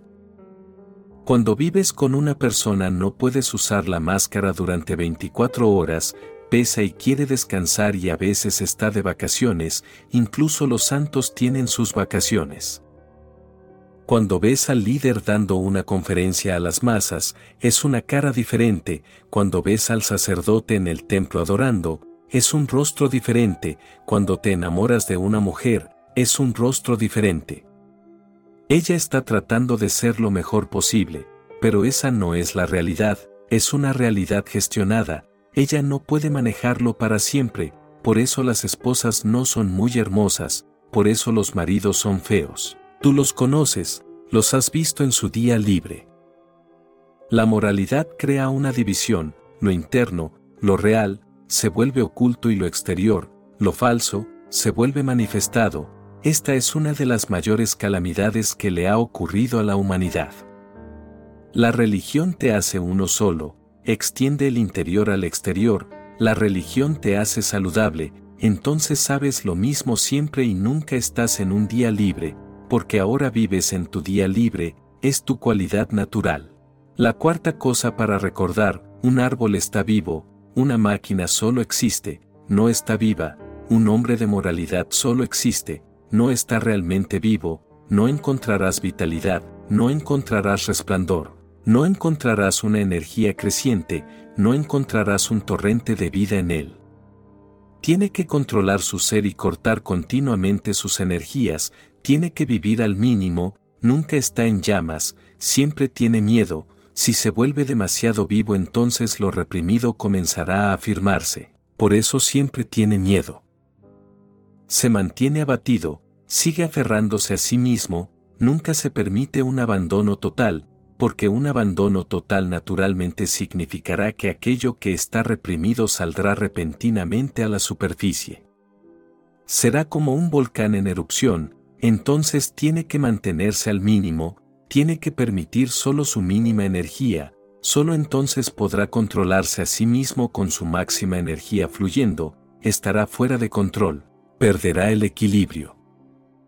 Un hombre moralista simplemente parece estar vivo, es una apariencia, solo un hombre de religión está vivo, un hombre de religión vive en el nivel óptimo y el hombre de moralidad vive en el mínimo. Naturalmente, viviendo al mínimo vives como una persona impotente, no puedes estar enojado por lo que tampoco puedes amar, siempre existe el temor de que, si amas demasiado, a veces puede surgir la ira. Cuando a una energía se le permite la expresión total otras energías también ganan libertad, cuando abres la puerta para una cosa otras cosas también se escaparán. Un hombre moral no puede abrir la puerta, debe estar siempre en guardia, basta pensar en la miseria de un hombre que siempre está en guardia, que no puede relajarse. Un hombre que siempre está en guardia es un hombre tenso, un hombre moral nunca es feliz, a lo sumo puede que no esté triste, pero nunca está feliz, nunca está estaciado. Durante millones de años el hombre ha existido en la tierra, pero nunca se ha visto una sola excepción, nunca se ha encontrado un hombre moral que esté estaciado. No puede bailar, no puede cantar, no puede regocijarse, la alegría es libertad y él no sabe qué es la libertad. El éxtasis es ir más allá de uno mismo y eso solo es posible cuando vienes de tu ser óptimo, cuando estás en llamas por una gran pasión de vivir, cuando amas totalmente, cuando estás inundado de piedad, solo entonces es posible el éxtasis, pero el éxtasis no es tuyo, el éxtasis es la piedad que baila en ti. No puedes permitir que la piedad baile en ti, porque no has permitido que la naturaleza baile en ti, ni siquiera ha sido natural, ¿cómo puede ser espiritual? Recuerda, la espiritualidad es una etapa superior de ser natural, la espiritualidad es el último florecimiento del ser espontáneo. Una persona moral nunca es espontánea, una persona moral vive del pasado, tiene un carácter y tiene que seguir al personaje, tiene un plano, tiene un mapa y siempre mira el mapa y funciona a través del mapa. Nunca funciona en el presente, es hombre muerto, lleva su carácter a su alrededor, su respuesta nunca es una respuesta real, es solo una reacción, un hombre de religión es receptivo, no reactivo. Un hombre de moralidad es predecible porque tiene carácter, puedes depender de él, donde la honestidad va a ser destructiva incluso entonces él va a ser honesto, puedes confiar en eso. No tiene libertad, no tiene ojos para mirar las cosas, responde a la realidad, responde a los principios, cuando respondes a los principios simplemente estás reaccionando, tienes un programa en tu mente, eres como una computadora. Continuar de acuerdo con el programa, lo correcto o lo incorrecto, no es la cuestión, las circunstancias de la vida cambian a cada momento, pero tus principios son rígidos, tus principios siguen siendo los mismos, naturalmente, un hombre moralista nunca cabe en ninguna parte, es un inadaptado. Es muy difícil vivir con un hombre moral porque siempre es un inadaptado, no mira la realidad, lo que realmente es, simplemente vive a través de sus principios, los principios son más importantes que la realidad. Un hombre religioso no tiene principios, deja que se hunda profundamente en tu corazón, un hombre religioso no tiene principios en absoluto, solo tiene conciencia. Mira a la realidad y todo lo que se requiere, responde en consecuencia, su respuesta es espontánea, no dominada por el pasado, por lo tanto, una persona religiosa no es predecible, no sabes lo que hará, ni siquiera él puede decir qué hará, porque dependerá de las circunstancias, si hay una ligera diferencia en las circunstancias la respuesta será diferente. Un hombre religioso no tiene carácter, es difícil para ti entenderlo, un hombre religioso no tiene carácter porque el carácter viene del pasado, en cambio un hombre religioso tiene conciencia, o para decir lo mismo en otras palabras, un hombre religioso no tiene conciencia tiene conciencia más allá de sí y el hombre moral solo tiene conciencia, pero no percibe la conciencia del todo impregnada en cada partícula de la existencia, funciona a través de códigos muertos, lleva los mandamientos y siempre busca en sus mandamientos para saber cómo comportarse, siempre es un inadaptado, nunca es sincero en ninguna parte. Un hombre moral no puede ser verdadero porque tiene carácter, ¿Cómo puedes ser sincero cuando tienes un carácter?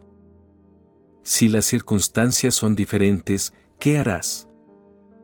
No puedes cambiar tan fácilmente, un hombre moral es muy rígido, no tiene dinamismo, no es fluido ni relajado, tiene una identidad fija. Las cosas solo deben hacerse de esta manera, no se puede hacer las cosas de otra manera, sea cual sea la situación, Puede que la situación haya cambiado por completo, pero las cosas deben hacerse de una sola manera. Una vez el maestro Zen, Bokuhu, le preguntó a un discípulo, ¿cuál es el sonido de una mano aplaudiendo? Y el discípulo guardó silencio, cerró los ojos y cayó en un profundo silencio. Bokuhu estaba feliz y dijo, bien, bien, estoy de acuerdo. Pero otro maestro estaba sentado allí mientras esto sucedía, cuando el discípulo se había ido, el otro maestro dijo, aceptaste demasiado pronto, no lo veo, vuelve a llamar al discípulo. El discípulo fue llamado y el otro maestro preguntó, dime, ¿cuál es el sonido de una mano aplaudiendo? Y volvió a cerrar los ojos y permaneció en silencio. El maestro sonrió y dijo, mal, absolutamente mal. Y Bokuju dijo, sí, estoy de acuerdo con este otro maestro. El discípulo estaba desconcertado, él dijo, pero, ¿por qué? Un momento antes respondí de la misma manera, a través de mi silencio y dijiste correcto. Bokuju dijo, eso era cierto en ese momento, pero ahora lo estás repitiendo. Ahora bien, esto no puede ser cierto en este momento, todo ha cambiado, esa fue una respuesta, esta es una reacción, ahora te has vuelto fijo. Cuando respondió por primera vez, no tenía idea de lo que estaba haciendo, vino de forma natural, llegó simplemente, inocentemente, tu mente no estaba manipulando. Ahora bien, no es una respuesta de una conciencia meditativa, es la respuesta de una mente manipuladora, ahora la mente conoce la respuesta, ahora la mente dice, bien, la misma pregunta nuevamente, así que nuevamente la misma respuesta. El maestro dice que aunque la pregunta puede ser la misma, la respuesta no puede ser la misma al momento siguiente, dependerá de mil y una cosas, solía sucederle a Buda todos los días. Alguien preguntaría, ¿existe un Dios? Y él decía, no. Alguien más preguntaría, ¿existe un Dios? Y él decía, sí. Y alguien más preguntaba, ¿existe un Dios? Y se quedaría callado. Y otra vez alguien más preguntaba, existe un Dios, y él decía, no hagas preguntas sin sentido. En un día dio mil respuestas a una pregunta y su principal discípulo, Ananda, se preocupó mucho, él dijo, Maestro la pregunta es la misma pero usted responde de manera tan diferente, responde de manera tan contradictoria que nos hemos desconcertado, confundido. Buda dijo, no te estaba respondiendo, así que no necesitas escuchar, Alguien hizo una pregunta y la respuesta se le dio a él, no a ti. Los interrogadores eran diferentes, el tiempo era diferente, la situación era diferente, ¿cómo puede ser esta la misma pregunta? Un hombre que había preguntado, ¿existe un Dios? Era ateo, no creía en Dios, tenía que decirle que sí, tenía que sacudirlo, sorprenderlo. Tuve que sacarlo de su ideología, Así que tuve que decir que sí, pero no es que Dios exista, fue una respuesta a la realidad de ese hombre. Entonces alguien preguntó, ¿existe un Dios? Y como era creyente y creía en Dios, tuve que decir que no, tuve que sacudirlo y sorprenderlo también y sacarlo de su sueño. Si le hubiera dicho que sí, se habría ido a casa pensando que Buda estaba de acuerdo con él, que Buda también creía de la misma manera que él, entonces su ideología se hubiera fortalecido y cualquier ideología que se fortalezca es un peligro. Todas las ideologías tienen que ser destruidas, totalmente destrozadas para que la mente se libere por completo de las ideologías. Tuve que guardar silencio ante otra persona porque no era ni teísta ni ateo, su pregunta fue muy simple e inocente, no tenía ideología, así que no necesitaba escandalizarlo. Era un hombre realmente silencioso, así que guardé silencio y me entendió, comprendió la idea de que sobre cuestiones como Dios uno debe guardar silencio. Son preguntas sin sentido, no hay nada que decir, si crees en Dios o no crees en Dios no importa, no cambias. Ve y mira, mira la vida de la persona que cree en Dios y la persona que no cree en Dios, sus vidas son las mismas, no hay ninguna diferencia, alguien va a la iglesia, alguien más va al templo, alguien más va a la mezquita, pero mira sus vidas no hay ninguna diferencia, entonces, ¿cuál es el punto de creer? Encontrarás una cualidad diferente de ser en una persona que no cree en nada, que ha abandonado todas las creencias, cuya conciencia se libera, se libera de toda ideología. Toda ideología se convierte en una fijación, un moralista es un hombre con una fijación, un hombre religioso es fluido y relajado. El moralista tiene alguna idea de cómo vivir la vida, la persona religiosa no tiene idea de cómo vivir su vida, se lo deja al Tao, a Dios, al todo. Se entrega al todo y a toda la vida a través de él, no tiene idea de cómo vivir su vida y recuerda, si tienes alguna idea de cómo vivir tu vida, vivirás mal. Cuando alguien me pregunta, ¿cuál es la forma correcta de vivir mi vida? Digo la forma correcta de vivir tu vida, es no tener idea de cómo vivir tu vida, vives sin ideas y vives correctamente, vives sin mente y vives correctamente, vive momento a momento y vives correctamente, No vivas del pasado y no vivas del futuro, simplemente vive aquí y ahora y vivirás correctamente. Ahora esta parábola, Fusia preguntó al maestro, ¿qué clase de hombre es Yenui? Por su bondad, es mejor hombre que yo. Fusia le pregunta al maestro acerca de cuatro personas, que son sus discípulos, todos le sirven, pero deben haber sido personas muy famosas, a veces eclipsando al propio maestro y estos problemas deben haber estado en la mente de muchas personas. Fusia preguntó, ¿qué clase de hombre es Yenui? Yenui fue un discípulo, un discípulo famoso. Y el maestro dijo, por bondad, es mejor hombre que yo. ¿Qué hay de Tsukung? En cuanto a elocuencia, es mejor hombre que yo. Zulu? En cuanto a valor, es mejor hombre que yo. Fuchan? En lo que respecta a la dignidad, es un hombre mejor que yo. El maestro está diciendo que si tomas diferentes cualidades y las comparas, entonces estas personas son de una forma u otra mejores que él. Si tomas características individuales, estas personas son mejores que él, alguien es mejor en cuanto a valor se refiere, alguien es mejor en cuanto a amabilidad, alguien es mejor en cuanto a elocuencia, alguien es mejor en cuanto a dignidad, relativamente, moralmente, estas personas son mejores que él.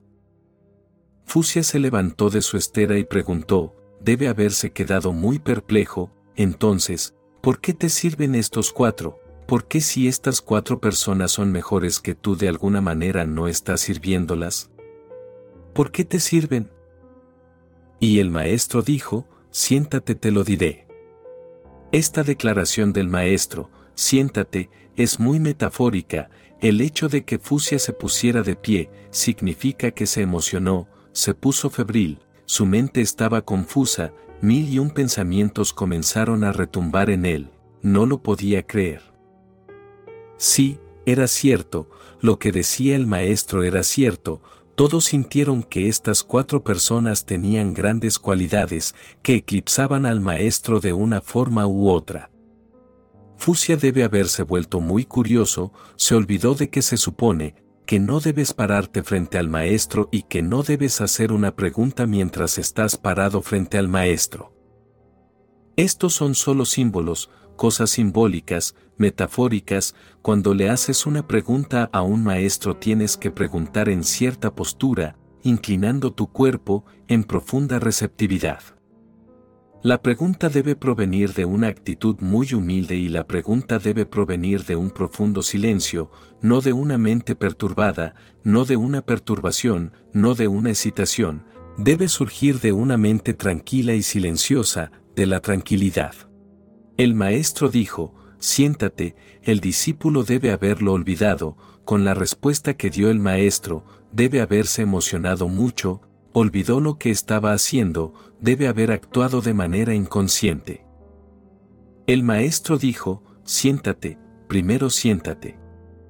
Y no es solo que el cuerpo debe sentarse, la indicación profunda es hacia la mente, deja que la mente se calme, Solo entonces podrás entender lo que va a decir el maestro, eso es lo que quiere decir cuando dice siéntate, te lo diré.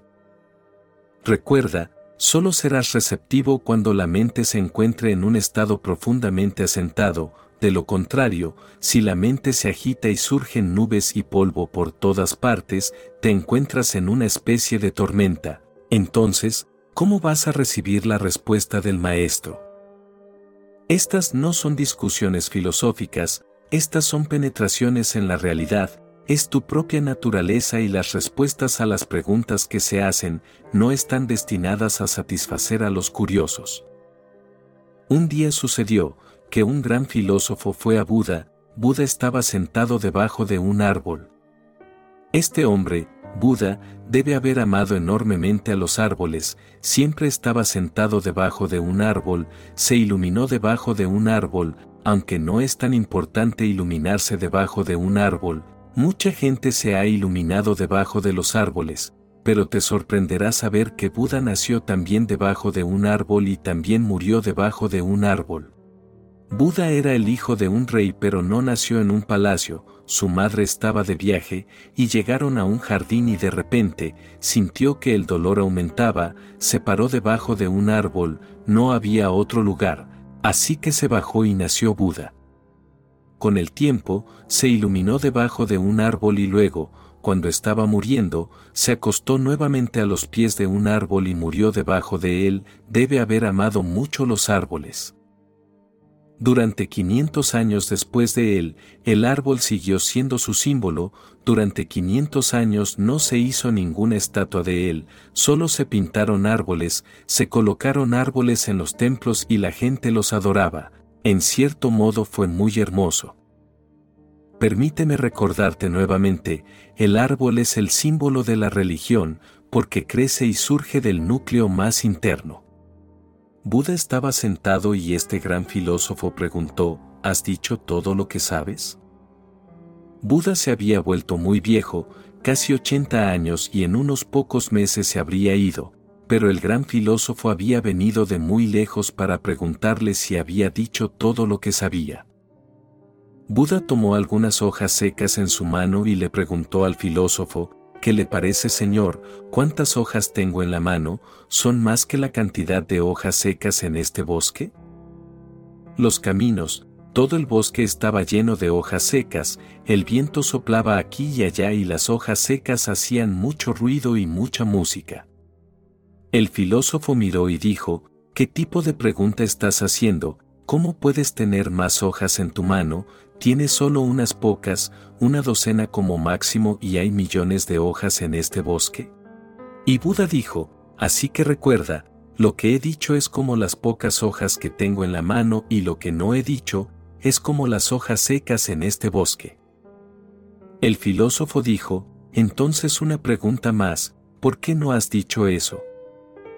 Buda dijo, porque no te ayudará a alcanzar el nirvana, no te ayudará a meditar, por eso no lo he dicho y, además, no se puede decir, incluso si quisiera decirlo, no se puede decir. Tendrás que experimentarlo y conocerlo por ti mismo, es experiencial, es existencial. El maestro dirá algo solo cuando sienta que ayudará a tu iluminación, el maestro dirá algo solo cuando sienta que estás listo para recibir, el maestro solo dirá algo cuando vea que hay claridad y la mente está abierta. Esa transparencia está ahí y tú estás dispuesto, con mucha humildad y gratitud a recibirla, no eres pendenciero, no estás listo para discutir y debatir.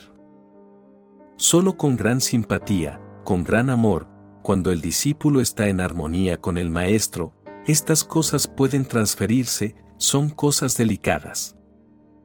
El maestro dice siéntate, no solo físicamente, siéntate adentro y no te emociones, te lo diré, Yenui puede ser amable, pero no puede controlar el impulso cuando no sirve de nada. Ahora bien, esta es la diferencia entre religión y moralidad, escucha bien, siéntate y escucha bien, porque muchos de los que perciben mis palabras están de pie.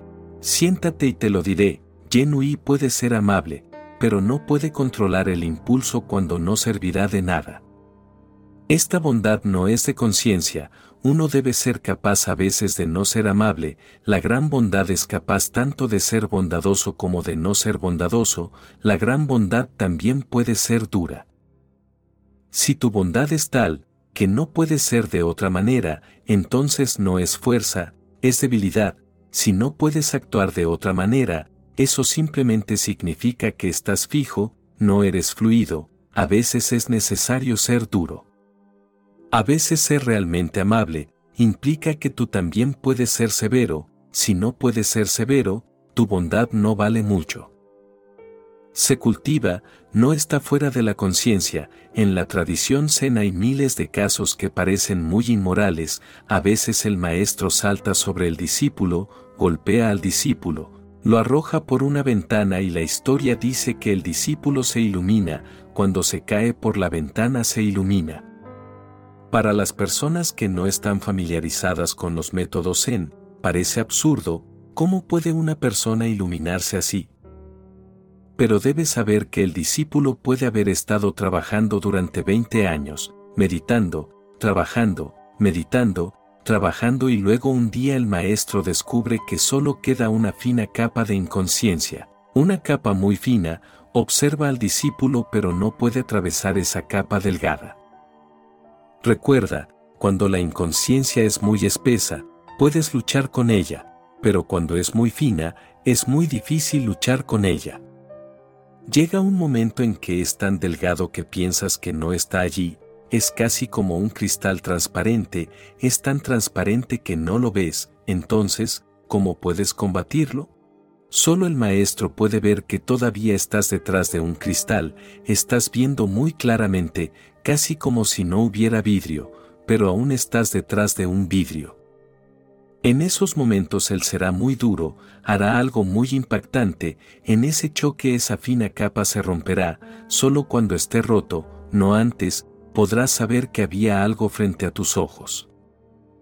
Cuando desaparezca, comprenderás que había una capa delgada, una película delgada que era tan delgada y tan transparente que no había forma de que lo supieras, entonces te sentirás agradecido con el maestro.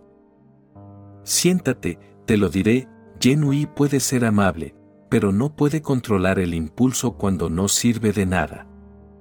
Ahora bien, esta bondad es impulsiva, eres casi una víctima de ella, no eres su dueño, si no puede evitar ser amable, es una impotencia. En mi primer viaje a Japón, tuve la posibilidad de contemplar una estatua de Buda, aunque una estatua muy rara y de enorme importancia. Mientras me encontraba caminando, alguien me ofreció una réplica como recuerdo, una réplica de plástico de la estatua. Y aunque en ese momento mi ser no podía entenderlo, porque parecía un poco ilógico y prehistórico, en esta estatua Buda tiene una espada en la mano y me preguntaba, ¿una espada? Nunca se ha sabido que Buda llevara una espada, él no era un Mahoma ni tampoco un Krishna, ¿una espada? Pero en esta estatua tiene una espada en una mano, el costado de su rostro está tremendamente iluminado por la espada y no se parece al rostro de un Buda, se parece al de un Arjuna, un gran soldado, un gran guerrero. La expresión de la cara tiene una gran agudeza y en la otra mano lleva una lámpara, una pequeña lámpara de barro y en ese lado de la cara, la expresión es tan tranquila, tan silenciosa, tan parecida a la de un Buda. Ahora bien, esto es muy significativo, es una expresión zen, demuestra que tu silencio también debe ser capaz de fortalecerse. La lámpara de la paz debería ser capaz de convertirse en espada en cualquier momento que se necesite de esa manera, y la espada debe ser capaz de convertirse en lámpara de paz en cualquier momento que sea necesario para ser así. Uno debe ser fluido y todas las polaridades deben encontrarse en una, un hombre es rico cuando todas las polaridades se encuentran en él cuando todas las contradicciones han perdido sus contradicciones y se han convertido en amigas, cuando puedes entablar amistad con las contradicciones, entonces eres realmente rico. Este es el estado de un hombre religioso, el hombre moral elige, el hombre religioso vive sin opciones. Genui puede ser amable, pero no puede controlar el impulso cuando no servirá de nada. Incluso cuando no sirva de nada, de hecho, incluso puede estar haciendo daño, entonces tampoco puede controlar el impulso, es incapaz de comprobarlo, es incapaz de responder a la realidad, funciona a través de un principio. Entonces el maestro dice, por bondad, él es un hombre mejor que yo, pero aún hay algo que falta en su bondad, ha ido demasiado lejos, al extremo de la bondad, ha perdido el equilibrio. Ser un hombre equilibrado es la meta, ni lo malo ni lo bueno, sino el que está exactamente en el medio, ni el bueno ni el malo, sino el que ha trascendido a ambos y el maestro es capaz de ser ambas cosas, todo lo que la situación exija. Amada alma, escucha este punto, la capacidad de ser todo, es la capacidad de una persona religiosa. Sukun puede ser elocuente, pero no puede contener la lengua. Si puedes ser elocuente pero no puedes callar, tu elocuencia no tiene sentido, a menos que las palabras salgan del silencio, están muertas, a menos que las palabras salgan de tu vacío interior, no estarán llenas.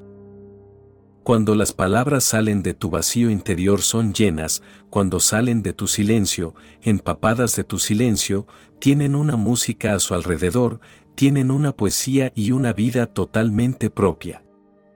Cuando no puedes estar en silencio, cuando tienes que hablar y no puedes hacer otra cosa, tus palabras no tienen sentido, son un galimatías, entonces no hay poesía, entonces son muy ordinarias. ¿No lo has visto? Jesús dice las mismas palabras que tú dices, Buda usa las mismas palabras que tú, entonces, ¿cuál es la diferencia? Cuando dices ciertas palabras, no tiene ningún significado en absoluto, cuando Jesús dice las mismas palabras, son tremendamente significativas, tan ardientemente vivas, tan ardientes con su vitalidad, ¿de dónde vienen? Vienen de su silencio, Jesús solía guardar silencio una y otra vez, siempre que venía a las masas, por unos días hablaba con la gente, conocía gente, la convertía y luego un día de repente decía, ahora iré a las montañas o al desierto, me gustaría estar en silencio. Dejaría incluso a sus discípulos e iría solo al desierto solo para estar en silencio, había agotado su silencio hablando, su silencio se había gastado en palabras, ahora tenía que volver para estar lleno de nuevo, para estar lleno de silencio. Entonces estaría lleno de poesía, luego estaría lleno de canción, entonces sus palabras no serían palabras ordinarias, estarían llenas de luminosidad, entonces te golpearían y entrarían directamente en tu corazón. Recuerda, las palabras llegan exactamente a la misma profundidad de la que provienen, si mis palabras salen de mi corazón, tocarán tu corazón, si vienen solo de mi cabeza, solo tocarán tu cabeza, de eso depende. ¿Has visto a un arquero tirar de su arco hacia atrás? Cuanto más atrás tire de su arco más adelante irá la flecha, si el arco no se tira hacia atrás lo suficiente la flecha se quedará corta, cuanto más profundamente salgan las palabras del silencio de su núcleo más íntimo, más se adentrarán, como una flecha en los corazones de la gente. El maestro dijo, Sukun puede ser elocuente, pero no puede contener su lengua. La elocuencia no tiene importancia en lo que a religión se refiere, la elocuencia es importante en política, pero en religión es secundaria, la importancia básica, fundamental, es el silencio. Las palabras son secundarias, la quietud es primaria. Si las palabras surgen de la quietud, entonces tienen algún significado, si no salen de la quietud, son solo basura. El maestro dijo, por elocuencia, es mejor hombre que yo.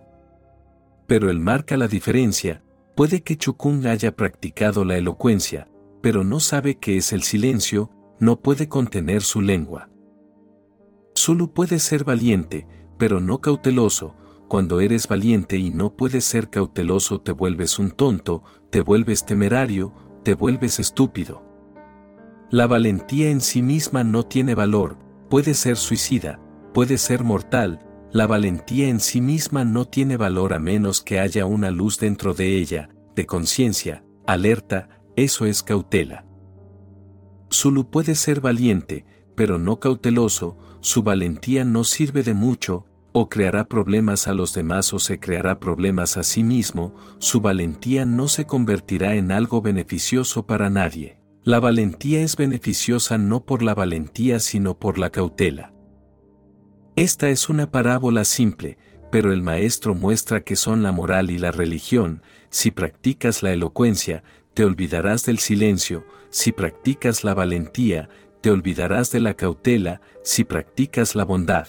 Olvidarás que a veces ser bondad es no ser bondadoso, te volverás fijo, tendrás un poste pero faltará el otro, serás la mitad, no estarás completo. Ser positivo y negativo juntos es lo que es un hombre religioso, el hombre inmoral ha elegido un polo, el polo negativo, el hombre moral ha elegido otro polo, el polo positivo, la persona religiosa vive sin opciones, no ha elegido nada pero lo usa todo, cualquiera que sea la necesidad. A veces, es tan negativo como el inmoral y a veces, tan positivo como la moral, pero nada lo detiene, no se limita ni a la positividad ni a la negatividad, él es un hombre libre, tiene libertad. Lo usa todo aunque a él no lo usa nada. Fuchan puede ser digno, pero no puede deshacerse en compañía. Puede ser digno, pero si tu dignidad se convierte en un viaje del ego, entonces no puedes doblarte, con un ego, ¿cómo puedes realmente ser digno? ¿Cómo puede el ego ser algo digno? ¿Cómo puede el ego darte gracia? será solo una postura superficial, una postura vacía, impotente, nada adentro, solo un recipiente sin ningún contenido. Fuchan puede ser digno, pero no puede deshacerse en compañía. Un hombre debería poder ser indigno a veces, si eres siempre digno no puedes reír, si eres siempre digno no puedes bromear, si eres siempre digno te volverás inhumano, perderás toda la humanidad. ¿No lo has notado? Las personas que a veces pueden volverse indignas tienen más gracia. Un hombre que puede reír, a veces ríe como un tonto, tiene más sabiduría que una persona que está obsesionada con la sabiduría y que no puede reír. Tiene que proteger su sabiduría, estar continuamente en guardia, no puede reír, no puede permitirse reír, porque la gente pensará que es un tonto, es un tonto, un hombre sabio también es capaz de ser tonto a veces. Para mantener el equilibrio a veces uno debe olvidarse por completo de la dignidad, a veces debe inclinarse en compañía, a veces reír como un tonto, a veces ser como un niño y a veces, ser humano. Miren a los Mahatmas, nunca son humanos, no se reirán, no bromearán, no harán nada que demuestre que son humanos, se mantienen por encima de la humanidad, por tanto, si se ven tristes no es nada inesperado. Si sus ojos se ven apagados y tristes, si parecen muertos, es natural. Fuchan puede ser digno, pero no puede deshacerse en compañía. Incluso si pudiera tener la virtud de los cuatro hombres en total, no estaría dispuesto a cambiarlas por las mías. Amado ser, ahora escucha esta frase tremendamente importante. Incluso si pudiera tener las virtudes de los cuatro hombres en total, no estaría dispuesto a cambiarlas por las mías, porque lo que es tuyo es verdad y lo que tomas de los demás es falso. Lo prestado nunca es verdad, lo prestado, lo imitado, siempre es falso, la moralidad es imitación, la religión es siempre la tuya. Un rosal florece en un rosal, en algún lugar de un estanque hay lotos, el loto sale de la semilla del loto, la rosa sale del rosal, la rosa no puede tomar prestado el loto, el loto no puede tomar prestada la rosa. Cuando la religión florece es tuya, cuando tratas de ser moral pides prestado, imitas, tratas de convertirte en una copia al carbón de alguien. Un cristiano es alguien que está tratando de convertirse en una copia al carbón de Cristo, por lo tanto, un cristiano es feo y Cristo es hermoso. Cristo es una rosa, de su propio arbusto floreció, ese fue su crimen, a los líderes judíos no les gustó, querían que se convirtiera en un Moisés, querían que se convirtiera en una flor de loto y se afirmó a sí mismo, dijo, seré mi propio ser, seré yo mismo. Ese fue su crimen y no pudieron perdonarlo, pero Moisés era una flor de su propio ser, no imitaba a nadie. Ninguna persona religiosa ha sido un imitador, todas las personas llamadas religiosas, que son imitadores, no son religiosas en absoluto. Nunca pidas prestado, incluso si tu flor es pequeña, es buena, es tuya, incluso si la flor de otra persona es muy grande, tiene mucha fragancia, tiene mucho color, no pretendas copiarla, lo tuyo es bueno, es tu destino. Dios quiere que florezcas en tu propio ser. Un gran místico jasídico estaba muriendo, su nombre era Josías, alguien a su alrededor preguntó, ¿Josías has hecho las paces con Moisés? Josías abrió los ojos y dijo, Olvídate sobre todo de este Moisés, no es importante, me estoy muriendo y tú me estás diciendo tonterías. El hombre se asustó, ¿Qué estaba diciendo un judío piadoso en medio de la muerte? ¿Estaba diciendo olvídate de Moisés? Y Josías dijo, escucha, ahora voy a morir y estaré frente a Dios, ¿no me preguntará, Josías, por qué no eras Moisés? No me preguntará eso, él preguntará, Josías, ¿por qué no eras Josías? Así que olvídate de Moisés, en estos últimos momentos déjame solo, permíteme reunir mi ser para que al menos pueda estar ante él con mis propios pies. He desperdiciado toda mi vida y ahora, al final, de nuevo has venido a preguntar, ¿has hecho las paces con Moisés? ¿Qué tengo que ver con Moisés? Si Moisés no tiene nada que ver conmigo, ¿qué tengo yo que ver con Moisés? A veces la gente me dice, ¿estás de acuerdo con Buda? Yo digo, tonterías, él nunca estuvo de acuerdo conmigo, así que, ¿por qué debería molestarme en estar de acuerdo con él? Hizo lo suyo, yo estoy haciendo lo mío, ¿de dónde viene esta cuestión de estar de acuerdo? ¿Por qué debería estar de acuerdo con alguien? Si puedes estar de acuerdo contigo mismo, estás de acuerdo con Dios, eso es suficiente, más que suficiente. Si estás de acuerdo contigo mismo, si has aceptado tu ser, se acabó, tu viaje ha llegado a su fin, ahora puedes florecer. El maestro dijo, incluso si pudiera tener las virtudes de los cuatro hombres en total, no estaría dispuesto a cambiarlas por las mías. Sería algo mecánico, tomar prestada una cosa de una, otra cosa de otra, para tomar prestado de tanta gente, sería un ensamblaje, sería algo mecánico.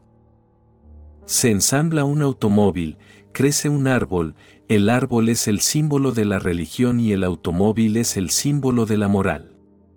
Puedes montar un vehículo, puedes ir al mercado y comprar diferentes piezas de diferentes lugares y ensamblarlo, puedes hacer tu propio vehículo de mezcolanza, pero no puedes armar un árbol, no se puede ir a un jardín, tomar una rama, ir a otro jardín, tomar otra rama, tomar flores de algún lugar, hojas de algún lugar, raíces de otro lugar, un árbol no se puede juntar, no se puede ensamblar la religión, la religión no nace de una cadena de montaje. No debería estar dispuesto a cambiarlos por los míos, por eso me atienden sin recelos, saben que yo tengo una unidad orgánica y saben que ellos solo tienen una unidad mecánica. Saben que tienen talentos, pero sus talentos son fijaciones y saben que tengo algo que viene de adentro hacia afuera, del centro que fluye hacia mi periferia. Ellos lo saben, por eso me sirven sin recelos, son geniales de una forma u otra, pero su grandeza es unidireccional.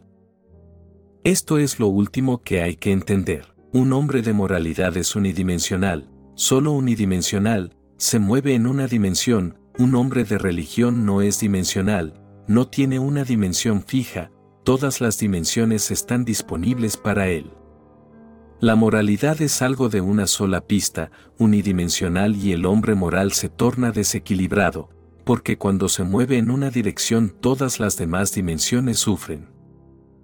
Si quieres ser muy amable, ¿de dónde vas a sacar la energía? De otras dimensiones, es como si la cabeza de alguien se volviera demasiado grande y todo su cuerpo se encogiera y se volviera pequeño, o las piernas de alguien se agrandan y todo su cuerpo se encoge y se vuelve pequeño. Esa es la forma de un hombre moral. Un hombre religioso es una unidad orgánica en equilibrio, su cabeza, sus manos, sus pies, su cuerpo, su mente, su alma, todos están en profunda armonía, en profundo ritmo, Él es una orquesta. Esta parábola debe meditarse profundamente y recuerda siempre no pedir prestado, recuerda siempre no imitar, recuerda siempre que tienes que crecer, no condicionarte, tienes que convertirte en un árbol, tienes que florecer como un árbol, no debes convertirte en un mecanismo eficiente, tienes que convertirte en un árbol para que tu fragancia se libere a los vientos. Esa será tu ofrenda a los pies de Dios y recuerda, te preguntará, Josías, ¿por qué no eres Josías? Él te preguntará, ¿por qué extrañaste tu ser? ¿Por qué no has llegado aquí con tu ser? ¿Por qué extrañaste tu vida siguiendo a otras personas? Siempre estuve dentro de tu corazón esperándote, pero nunca llegaste allí, seguiste a Moisés, Mahoma, Magda, Krishna, seguiste a todos. Miraste en cada rincón y esquina, pero nunca llegaste a tu propio ser y yo estaba sentado allí esperándote. Cuando entras en tu propio ser, has vuelto a casa, has venido a Dios, Dios no es más que el nombre de tu núcleo más íntimo. Capítulo 3. Tú eres una parte de mi ser. Después de nueve años, el primer patriarca del Zen Bodhidharma, quien llevó el Zen a China desde la India en el siglo VI, decidió que deseaba regresar a casa, entonces reunió a sus discípulos para probar su percepción. Do Fuko dijo, en mi opinión, la verdad está más allá de la afirmación o la negación, pues ahí es como se mueve. Bodhidharma replicó, tú tienes mi piel. La monja Soy dijo, desde mi punto de vista, es como la visión de Ananda, del país del Buda, una vez visto, visto para siempre. Bodhidharma respondió, tú tienes mi carne. Doiku dijo, los cuatro elementos, luz, viento, fluidez y solidez, están vacíos y las cinco escandas son nada, en mi opinión, nada es la realidad. Bodhidharma comentó, tú tienes mis huesos. Finalmente, Ekasei se inclinó ante su maestro y permaneció en silencio. Bodhidharma dijo, tú tienes mi médula, puedo ver las nubes a mil kilómetros de distancia, escuchar la música ancestral en los pinos. Pero, ¿de qué música te he estado hablando? Los místicos hindúes la han llamado Onkar, el sonido primordial o incluso mejor, la han llamado Anahata, el sonido silencioso, el sonido sin crear, el sonido que siempre ha estado allí, el sonido mismo de la existencia te está rodeando, está dentro de ti, sin ti, tú estás hecho de él. Así como dice la física moderna, que todo está hecho de electricidad, los místicos orientales han dicho que todo está hecho de sonido. En una cosa la física moderna y los místicos están de acuerdo, la física moderna dice que el sonido no es nada más que electricidad y los antiguos místicos dicen que la electricidad no es nada más que sonido. Parece que, si observas la música interna desde afuera, como si fuera un objeto, entonces parece energía eléctrica, si lo sientes introspectivamente, no como un objeto sino como tu mismo ser, como tu subjetividad. Entonces se escucha como un sonido, anahata, entonces se escucha como una música. Esta música está allí constantemente, no necesitas hacer nada más que escucharla y escuchar es de todo lo que trata la meditación, como escuchar eso que ya está allí. Yo sé que puedes oír, no tienes problemas con eso, pero no puedes escuchar. Escuchar es algo totalmente diferente de oír, escuchar significa escuchar sin mente, escuchar significa oír sin ninguna interferencia de tus pensamientos, escuchar significa oír como si estuvieras totalmente vacío.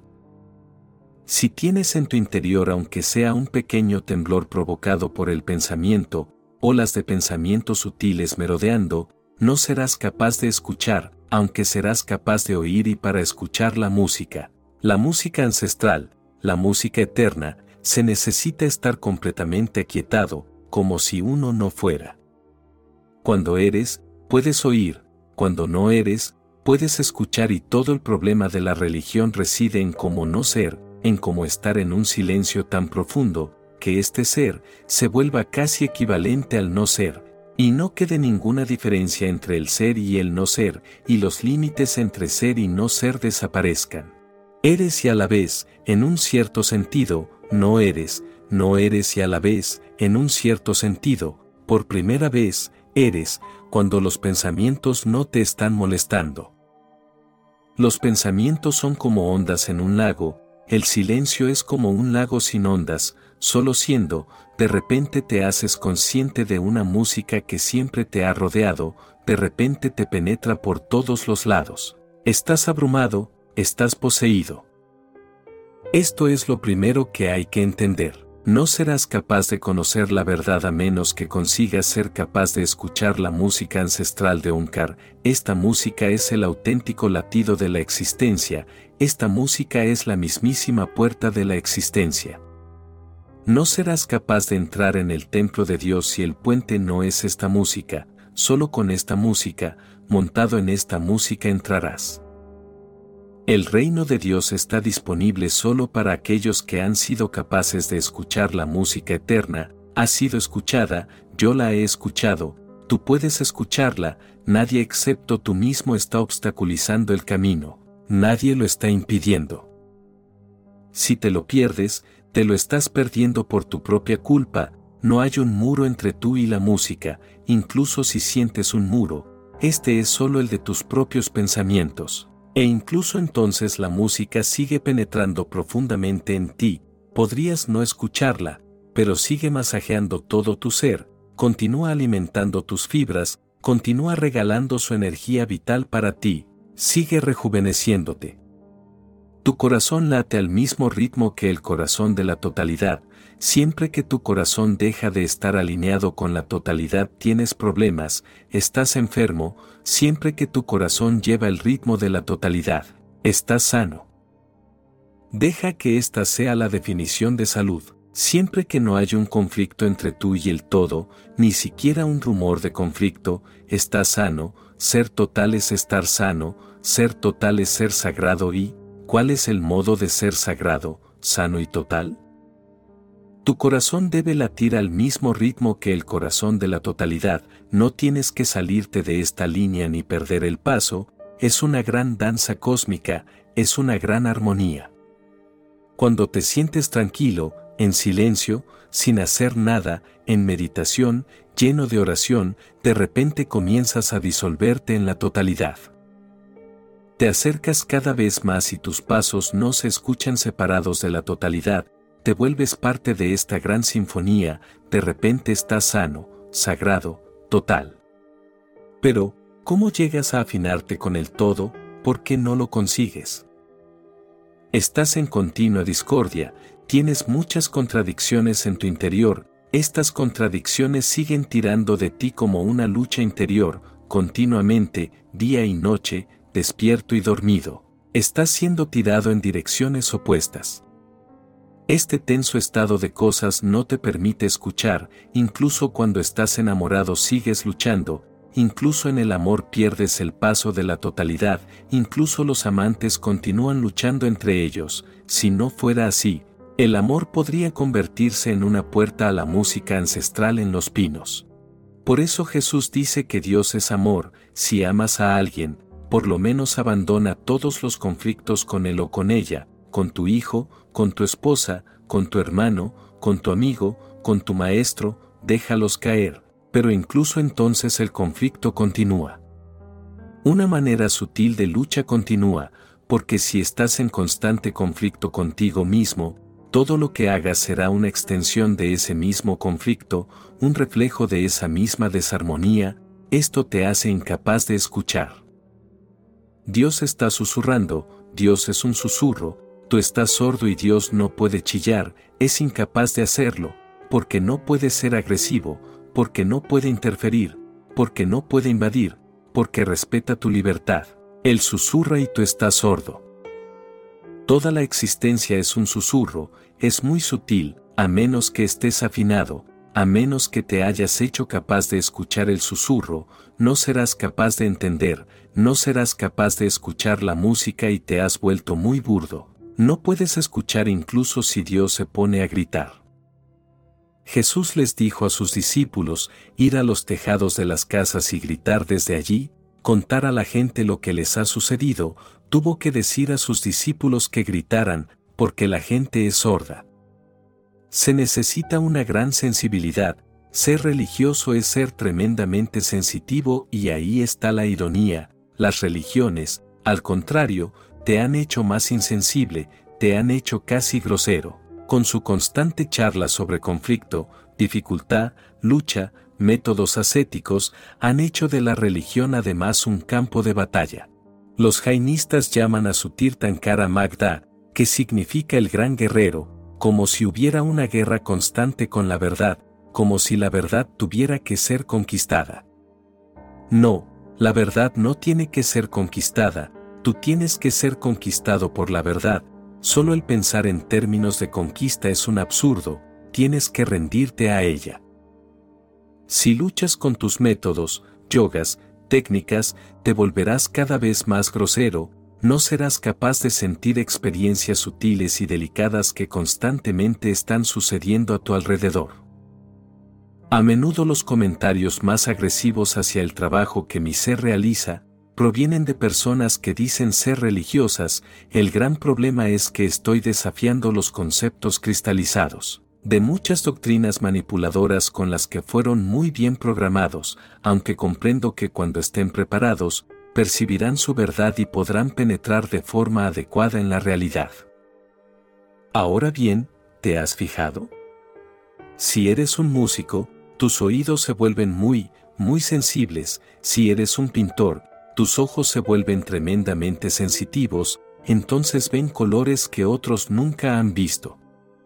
El verde no es solo verde, hay mil y un matices del verde, entonces cada hoja del árbol es diferente, tiene un matiz diferente de verde, es único, es individual. Si eres un poeta, entonces cada palabra tiene su propio romance, cada palabra tiene su propia música sutil, su propia poesía. Hay palabras poéticas y palabras no poéticas, si eres un poeta te vuelves capaz de ver poesía por todos lados, siempre que miras, miras con los ojos de un poeta, ves algo más que nadie, excepto tú puedes ver, te vuelves más sensible a todo lo que haces. La religión necesita a la sensibilidad total de los sentidos, de los ojos, de la nariz, de los oídos, del gusto, del tacto, porque la religión no es una parte de la vida, es la totalidad. Puedes tener oído musical y no tener ojos en absoluto, de hecho, los ciegos tienen mejor oído musical, porque toda su energía comienza a ir a través de los oídos. Sus oídos se vuelven tremendamente sensitivos, porque no tiene ojos y a través de los ojos pasa el 80% de la energía, con los ojos cerrados la energía funciona a través de los oídos. Los ciegos se vuelven muy musicales, comienzan a escuchar sonidos sutiles, de los que tú nunca has sido consciente, un ciego llega a reconocer a la gente por el sonido de su pisada. Yo solía pasar por la casa de un hombre ciego, siempre que entraba en su acera inmediatamente me reconocía, por eso le pregunté, ¿cómo lo haces? Me dijo, por tus pisadas, tus pisadas son diferentes a las de cualquier otra persona, cada cosa es diferente, igual que la huella digital de tu pulgar es diferente de la de cualquier otra persona en el mundo. Pasado, presente o futuro, de un modo exactamente igual el sonido de tus pisadas es diferente, único, nadie ha caminado de ese modo antes y nadie va a caminar de ese modo después, pero no podemos reconocer a las personas por el sonido de sus pisadas, es imposible. El oído puede ser extremadamente sensible, entonces te conviertes en un músico, si tus ojos son muy sensitivos, te conviertes en un artista, un pintor, un escultor, pero la religión es tu ser total, te vuelves muy sensitivo en todos los aspectos posibles. Las puertas de tu casa tienen que estar abiertas para que pueda entrar el sol y la luz del sol, para que pueda entrar brisa fresca y mantenerte constantemente vivo, joven, puro y vital. Sé sensitivo, si quieres ser religioso, lo que estoy diciendo es casi lo opuesto a lo que te han enseñado a buscar. Si vas a la gente religiosa, a los así llamados santos, te parecerán casi insulsos, no tienen sensibilidad, de hecho, le tienen miedo a la sensibilidad. Han estado intentando comer su comida sin saborearla, lo llaman asuat, lo han convertido en un gran método. Mahatma Gandhi solía enseñar a sus discípulos comer sin saborear la comida, ahora bien, si tú haces esto, poco a poco perderás la delicada sensibilidad de tu lengua, entonces no serás capaz de sentir la divinidad. Si no puedes saborear el alimento, ¿cómo puedes saborear la divinidad? La divinidad también es alimento y en el alimento, la divinidad se esconde, los Upanishads dicen, Anam Brahm, el alimento es Brahma. Ahora si no puedes probar el alimento, puedes adormecer tu lengua, tu lengua puede casi morirse, puedes seguir atiborrando tu cuerpo sin saborear. Entonces te estás perdiendo una dimensión con la que puedes alcanzar la divinidad. No serás capaz de entender lo que dice Jesús, yo soy tu alimento, cómeme, imposible de imaginar, te comerás a Jesús también sin saborearlo. El Islam se asustó de la música, porque la música tiene un poder tremendo sobre la humanidad y es bueno que lo tenga, en cualquier lugar que ve que algo tiene un gran poder sobre la humanidad la religión se vuelve competitiva, celosa. La comida tiene un poder tremendo sobre la humanidad, hay mucha gente que vive para comer y mucha que come para vivir, la religión se asustó, su Dios se puso celoso de la comida, apareció la competición, dijeron, matar el sentido del gusto, de otra manera la gente escogerá la comida en vez de escoger a Dios. La música tiene un poder tremendo, puede poseer, puede hacerte estático, intoxicarte, el Islam se asustó, la música fue excluida, se pensó que la música era irreligiosa, porque el éxtasis debería venir de Dios y no de la música, como si la música viniera de otro lugar. Por eso es todo el esfuerzo de mi ser, al canalizar día a día notas tonales y compartirlas en plena conciencia de amor a través de nuestro canal de YouTube llamado Relax Your Soul, el cual contiene música en alta vibración, para que todo aquel que lo desee, pueda volver a la vibración original y conectar con el estado de plenitud y paz en que todo ser merece vivir en esta hermosa humanidad. Llega el momento en el que uno puede arriesgar incluso la vida, entonces la música se convierte en una prioridad, la música se convierte en lo esencial, entonces escuchas la música ancestral en los pinos, no antes.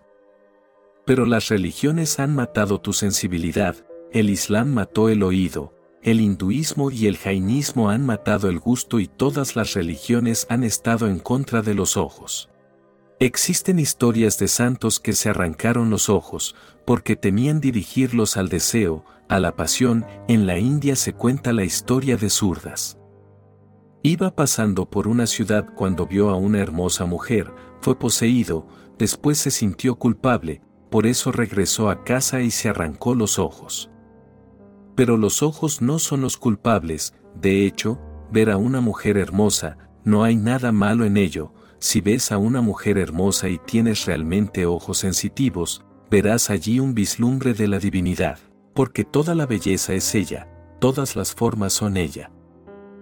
Zurdas no deja de cantar la belleza de Krishna, pero si la belleza de Krishna es la divinidad, ¿qué pasa con la mujer que le atrajo, por quién fue hipnotizado? La divinidad es hipnótica, arrancarte los ojos es un crimen en contra de la divinidad, si Zurdas llegó a hacerlo alguna vez, entonces para mí ya no es un santo. Podría llegar a ser un gran poeta, pero no un santo, pero he estado entrando en profundidad en su poesía y siento que de algún modo la historia podría haber sido fabricada, ha debido de ser una creación de los llamados religiosos, los mediocres que no entienden la vida, de otro modo, toda sensibilidad te lleva a Él, todas las carreteras llevan a Él, ¿a dónde si no pueden ir? Si surge el problema no es por los ojos, el problema es que no tiene suficientes ojos, entonces una mujer parece solo una mujer, tú no tienes suficientes ojos. Si te sucede a ti, mi sugerencia es que limpies tus ojos, hazte más sensitivo, educa tus ojos, deja que sean cada vez más puros, sin nubes y la mujer comenzará a transformarse en divinidad, y el hombre se volverá divinidad, y los árboles desaparecerán y serán llamas verdes de la divinidad, y los ríos desaparecerán y no habrá nada más que un constante flujo de energía. Todas las religiones han estado en contra de tus sentidos, yo no estoy en tu contra, pero mi comprensión es que siempre que estás en contra de algo estás en contra de la divinidad porque todas las puertas se abren hacia ella y todos los caminos te llevan hacia ella. Intensifica tus sentidos, hazte más vital en tus sentidos, deja que tu sensibilidad sea total y desde cada dimensión tendrás vislumbres de la divinidad, porque por culpa de estas enseñanzas necias y equivocadas estás continuamente en conflicto contigo mismo. Por culpa de estas necias enseñanzas amas a una mujer y también te sientes culpable, porque la amas, porque de alguna manera te parece un pecado. Amas a una mujer y también la odias, porque ella es la causa de tu pecado, por supuesto, te tomarás la revancha. ¿Cómo puedes perdonar a una mujer que te ha hundido en el barro? La mente piensa, ¿cómo puedes perdonarla? Escucha a tus santos, nadie parece haber perdonado a la mujer, incluso después de convertirse en grandes santos siguen tomándose la revancha, todavía en algún lugar profundo en el inconsciente la mujer permanece, todavía tienen miedo. Existe una lucha constante, pelea y sí, incluso en el amor, entonces, ¿qué decir de otras cosas? El amor es lo más aproximado a la divinidad, porque en el amor te sintonizas con otro ser, en el amor no eres más un instrumento solitario, se crea una pequeña sinfonía entre dos personas. Después nacen los niños y la sinfonía tiene más miembros, se convierte en una orquesta, niños, familia, amigos, ya no estás solo, te has hecho parte de algo más grande que tú y esto tiene que seguir creciendo, de modo que algún día toda la existencia es tu familia. Este es el significado cuando Jesús dice, Dios mi Padre, la palabra en realidad no es Padre, de hecho la palabra es Abba, significa más cerca. Padre además parece un poco cínico, huele a institución, Abba, Bapú, son tan cercanas, tan íntimas, se ha creado un puente. La divinidad no es una cosa alejada, Dios es Abba y yo soy su hijo, soy su continuidad, si Él es mi pasado yo soy su futuro, este es el significado de un hijo, el mismo río sigue fluyendo. Llega un momento, si sigues creciendo en sensibilidad, en el que tu familia crece y toda la existencia se convierte en tu casa, ahora mismo tu casa no es tu casa. Incluso en tu casa no estás en casa, la misma palabra esposa te crea incomodidad, la palabra marido te crea incomodidad. En Ordu, la palabra para marido es Kazam, que también significa el enemigo, la raíz original de donde viene es arábica, en árabe Kazam significa el enemigo y en Ordu significa el marido, ambos son verdad, ambos son significados de la misma palabra.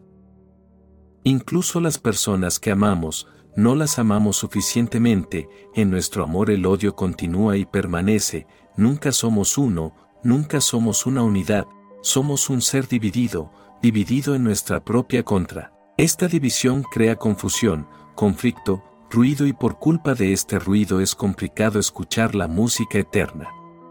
Si sigues escuchando continuamente este ruido en tu interior, poco a poco te olvidarás completamente de que existe algo más a su lado, a la vuelta de la esquina. Este ruido interno se convierte en tu vida, estás todo el día escuchando tu ruido interno, es un estado enfebrecido, durante la noche, también continúas escuchando el mismo ruido. Por supuesto, este ruido sigue creando capas y capas a tu alrededor, te quedas casi aislado, te vuelves como una cápsula, cerrado por todos los lados.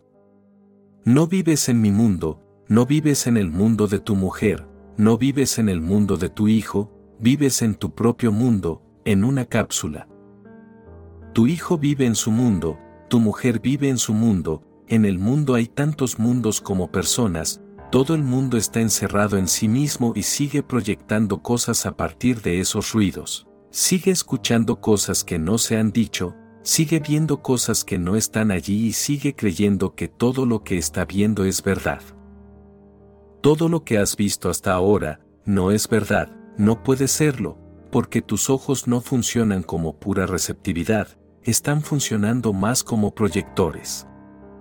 Sigues viendo las cosas que quieres ver, sigues creyendo las cosas que quieres creer, la humanidad vive en una especie de neurosis. Existen dos tipos de personas en el mundo, los psicóticos y los neuróticos, el psicótico ha llegado, ha sacado sus conclusiones, es una persona dogmática. Dice solo mi religión es la verdadera religión, dice solo mi Dios es un verdadero Dios, está absolutamente seguro, es muy peligroso, su seguridad no proviene de su experiencia. Su seguridad proviene de que en el fondo está muy inseguro, en profundo conflicto, agitación, pero, cómo evitarlo? Se aferra a una conclusión, no escuchará nada que vaya en contra de su ideología, podría ser comunista o católico o hindú o jaino, no hay diferencia. La persona psicótica ya ha llegado, ya tiene sus conclusiones, ha dejado de crecer, ha dejado de aprender, ha dejado de escuchar, vive de sus conclusiones. Por supuesto se pierde la vida, porque la vida es un proceso sin conclusiones, la vida siempre está en el medio, no hay principio ni final y es tremendamente vasta. Todos los dogmas pueden tener algo de verdad, pero ningún dogma es la verdad, no puede serlo, la vida es tan grande que ningún dogma puede abarcarla en su totalidad, por eso una persona realmente inteligente duda, nunca es dogmático, está listo para aprender, listo para escuchar. Aquí veo a mucha gente, siempre que veo a alguien que mientras me escucha está tratando de comparar sus notas con sus conclusiones, sé que está metido en un gran lío, y puedo ver en sus caras si están comparando notas o realmente me escuchan. A veces asientes con la cabeza, dices correcto, estás perfectamente en lo cierto, ese también es mi razonamiento, estás de acuerdo conmigo, pero no me estás escuchando, de hecho, estás contento porque sientes que estoy de acuerdo contigo. Otras veces tu cabeza dice no, puede que no te estés dando ni cuenta de lo que estás haciendo, puede que sea inconsciente, pero este gesto está sacando algo de tu inconsciente. Dices no, no puedo estar de acuerdo con esto, esto va en contra de mi conclusión, esto no encaja conmigo, entonces no me estás escuchando, eres un psicótico. Puede que no tengas muchos problemas y no necesites un psiquiatra todavía, pero no importa mucho, es solo cuestión de grados.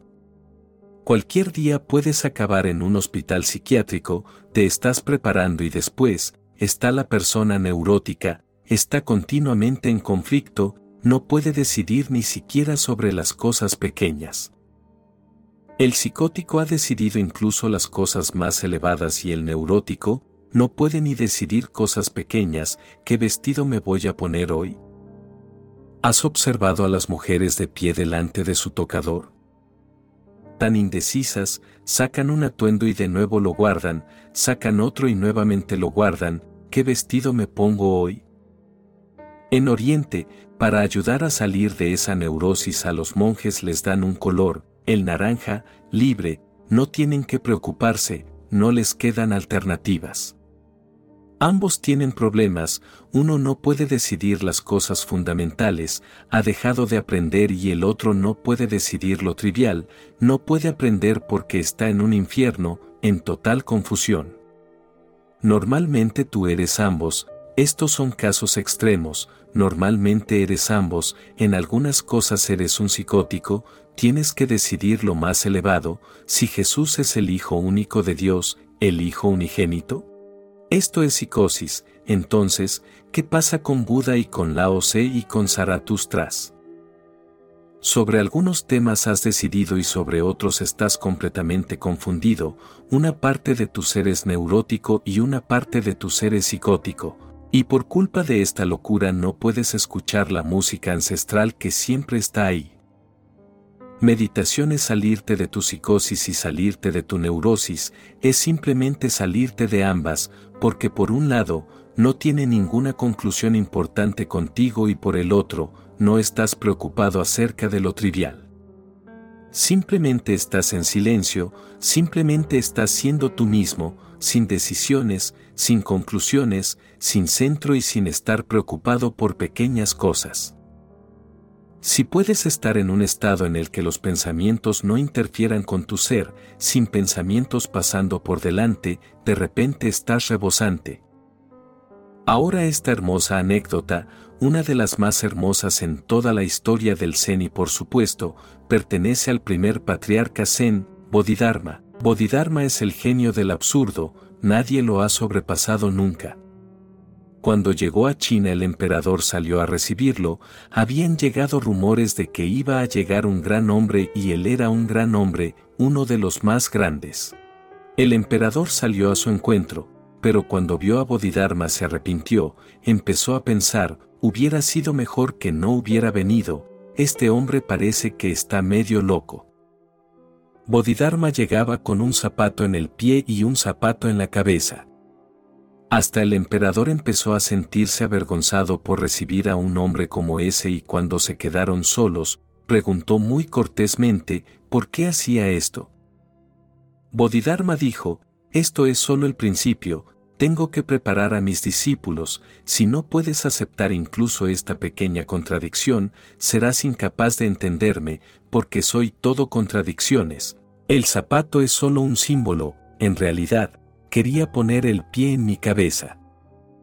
Bodhidharma llevó el Zen desde la China hasta la India, plantó la semilla del Zen en China, inició un gran fenómeno a su manera, él es el Padre y por supuesto, el Zen ha mantenido las cualidades de Bodhidharma todos estos siglos.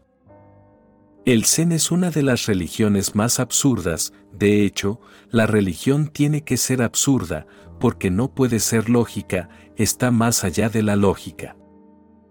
Los maestros Zen son muy duros en el exterior y muy dulces en el interior, una vez que te has ganado su amor son dulces como la miel, pero tendrás que pasar a través de pruebas. Bodhidharma durante nueve años, mientras estaba en China, estuvo sentado frente a un muro, mirando la pared, en China se le conocía como el hombre feroz, que estuvo mirando una pared durante nueve años. Se dice que sus piernas se disolvieron sentado y mirando solamente el muro, aunque la gente llegaba e intentaba persuadirle, míranos, ¿por qué estás mirando la pared? Y él decía, porque vosotros sois también como una pared, cuando llegue alguien que no sea como una pared, miraré. Entonces un día llegó su sucesor y el sucesor se cortó una mano, se la dio a Bodhidharma y dijo, mira para aquí, de otro modo me cortaré la cabeza. Él se volvió inmediatamente y dijo, espera, entonces por fin has llegado, te he estado esperando durante nueve años. Después de nueve años regresó a la India y fue entonces que sucedió este incidente. Después de nueve años, el primer patriarca Zen Bodhidharma, quien llevó el Zen a China desde la India en el siglo VI, decidió que deseaba regresar a casa. Reunió a sus discípulos a su alrededor para probar su percepción, qué habían aprendido de él y qué sabían acerca de la verdad. De modo que preguntó, ¿qué es la verdad? pero debía ser expresado en resumidas palabras. El primer discípulo, Dofuko dijo, en mi opinión la verdad está más allá de la afirmación o la negación, pues así es como se mueve. Bodhidharma respondió, tú tienes mi piel. Lo que el discípulo dijo era verdad, pero no la verdad, no estaba equivocado, pero era filosófico. No era su experiencia, no era existencial, dijo en mi opinión, como si la verdad dependiera de tu opinión. La verdad es independiente de toda opinión, lo que pienses sobre la verdad carece de importancia, de hecho, porque estás pensando no serás capaz de conocer lo que es. Eso solo puede ser conocido cuando el pensamiento se detiene, cuando todas las opiniones son abandonadas, dejadas a un lado. Por eso digo verdadero, pero no verdad, una opinión no es algo erróneo, está bien informada, pero todavía es una opinión. Do no lo ha experimentado en sí mismo, parece que tiene una inclinación filosófica, ha estado especulando, pensando, tejiendo teorías. Bodhidharma respondió, tú tienes mi piel. Si hubiera sido solo filosófico, Bodhidharma no hubiera dicho ni siquiera esto, pero dijo tú tienes mi piel, la parte más externa, en la misma circunferencia de mi ser. ¿Por qué? Porque dijo que la verdad está más allá de la afirmación o de la negación, ni se puede decir de la verdad, que es, ni tampoco se puede decir, que no es. Tiene alguna intuición, ha ido tambaleándose en la oscuridad a través del pensamiento, de la lógica, pero ha alcanzado una cierta percepción y esa percepción es hermosa. No se puede decir nada sobre la verdad, no puedes decir Dios es, no puedes decir Dios no es, porque si dices Dios es, harás de Dios un objeto, como una mesa o como una casa, entonces Dios se convertirá en una mercancía. En una cosa corriente y entonces, como dicen los filósofos lingüistas, la mesa puede ser destruida. Todo lo que es, puede volverse no es, la casa puede ser demolida, el árbol está aquí hoy, mañana podría no estar, entonces, ¿qué pasa con Dios? Si usas la palabra es, entonces, ¿qué pasa con Dios? Puede ser Dios en una situación donde no es, porque siempre que se usa es, también existe la posibilidad de no es. No, no se puede decir que Dios es, pero, podemos decir lo opuesto, Dios no es. Eso tampoco es posible, porque si no lo es, ¿qué sentido tiene decir que Dios no es, a quién estás negando? ¿Y por qué, si no es, no es, qué sentido tiene negarlo? Y la gente lo niega tan apasionadamente que esa misma pasión está diciendo, debe existir, Dios debe existir. Mira a los ateos que dicen no, no hay Dios, están preparados para luchar, quien lucha por algo que no existe, ¿por qué te preocupas? Conozco ateos que han estado pensando toda su vida y tratando de probar que Dios no existe, ¿por qué malgastas tu vida en algo que no existe? Parece que Dios existe de alguna manera y tú no puedes descansar tranquilo a menos que pruebes que no existe, de otro modo seguirá desafiando, te seguirá llamando, te invocará, por eso, para quedarte tranquilo, Has creado una filosofía que dice que no existe, esto es una racionalización, y Dios es tan vasto, que no puede caber en un simple concepto.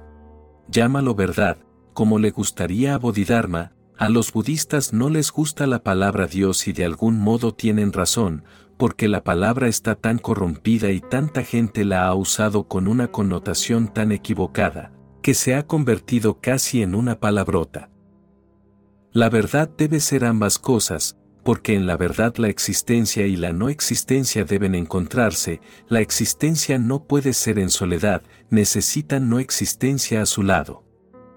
Así como el día necesita la noche, así como la vida necesita la muerte, la existencia necesita la no existencia, por eso lo más elevado necesita abarcar ambas cosas. Esto es lo que dijo Dofukl, pero es todavía filosófico, en el camino correcto, pero todavía filosófico, justo en la periferia. Bodhidharma respondió, tú tienes mi piel.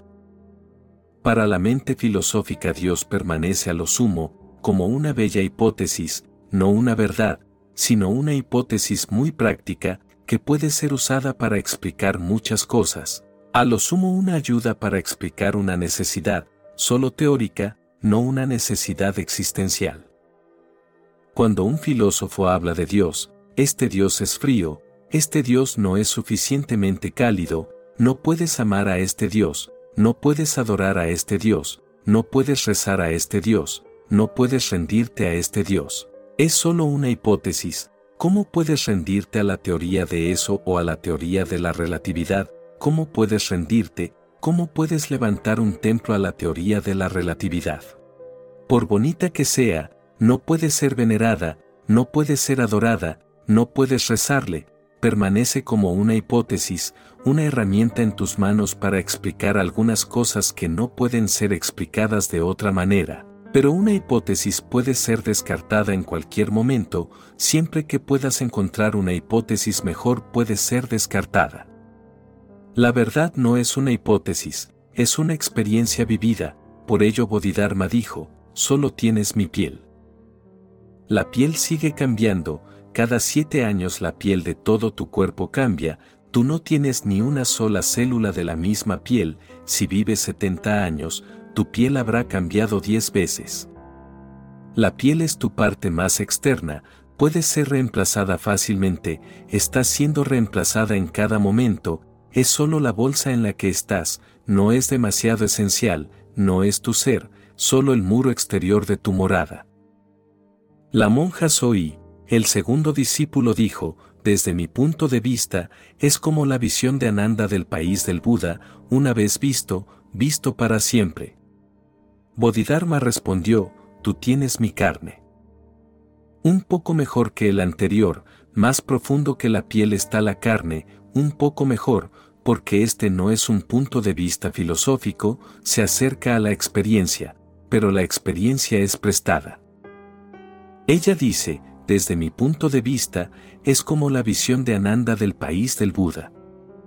Ananda era el discípulo principal de Buda, que vivió continuamente con él durante 40 años, siguiéndole como una sombra, por eso la monja dijo, esa verdad es como la visión de Ananda del país del Buda, ese país del paraíso, el país de la luz. Una vez visto, visto para siempre, entonces nunca puedes olvidarte de él, es un punto sin retorno, una vez conocido se conoce para siempre, entonces no puedes caerte de él. Pero la experiencia no es la suya propia, la percepción es la de Ananda, ella está todavía comparando, su respuesta es teológica, no es filosófica, teóloga como la de un teólogo cristiano, que sigue hablando acerca de la experiencia de Jesús, como la de un budista que continúa hablando acerca de la experiencia de Buda o la de un jainista que sigue hablando de la experiencia de Magda. Es de segunda mano, no de primera, tirando más hacia lo existencial pero todavía teológica, más contemplativa que la primera, la primera es más especulativa, la segunda es más contemplativa, mejor, pero todavía lejana. Entonces, el tercer discípulo Doiku dijo, los cuatro elementos, luz, viento, fluidez y solidez, están vacíos y las cinco escandas son nada, en mi opinión, nada es la realidad. Bodhidharma comentó, tú tienes mis huesos. Más profundo, pero todavía no en casa, la afirmación es verdadera, pero todavía es una afirmación, la verdad está mejor dicha, pero todavía dicha y la verdad no puede ser dicha, una vez que la dices, la falsificas, el mismo decirlo lo hace falsa. Él tiene razón, los cuatro elementos, luz, aire, fluidez y solidez, es decir, toda la existencia, están vacíos, no tiene sustancia en sí, es como un sueño, de la misma sustancia de la que están hechos los sueños, maya, ilusión. Nada es realidad, la nada es la realidad, de acuerdo, pero está tratando de decir algo que no puede ser dicho. Wittgenstein ha dicho que cuando el enunciar te lleva a la falsedad, es mejor permanecer en silencio, si no se puede decir, permanece en silencio, porque digas lo que digas será traicionar la verdad. Bodhidharma comentó, tú tienes mis huesos, has llegado muy, muy cerca, pero todavía no has acertado. Finalmente, Eka se inclinó ante su maestro y permaneció en silencio. Bodhidharma dijo, Tú tienes mi médula, tú tienes mi espíritu. Eka se postró ante su maestro, esta fue su respuesta, inclinando su ser en profunda gratitud, un gesto de agradecimiento y luego, permaneció en silencio. Esta es la verdadera afirmación y no es una afirmación en absoluto. La verdad puede ser dicha solo a través del silencio, porque solo a través del silencio la verdad es escuchada. Es a través del silencio que se llega a escuchar la música ancestral en los pinos y solo a través del silencio puedes decirla sin traicionarla. Eka hizo dos cosas, se postró, ese es un gesto, un gesto de profunda reverencia, respeto, agradecimiento, gratitud.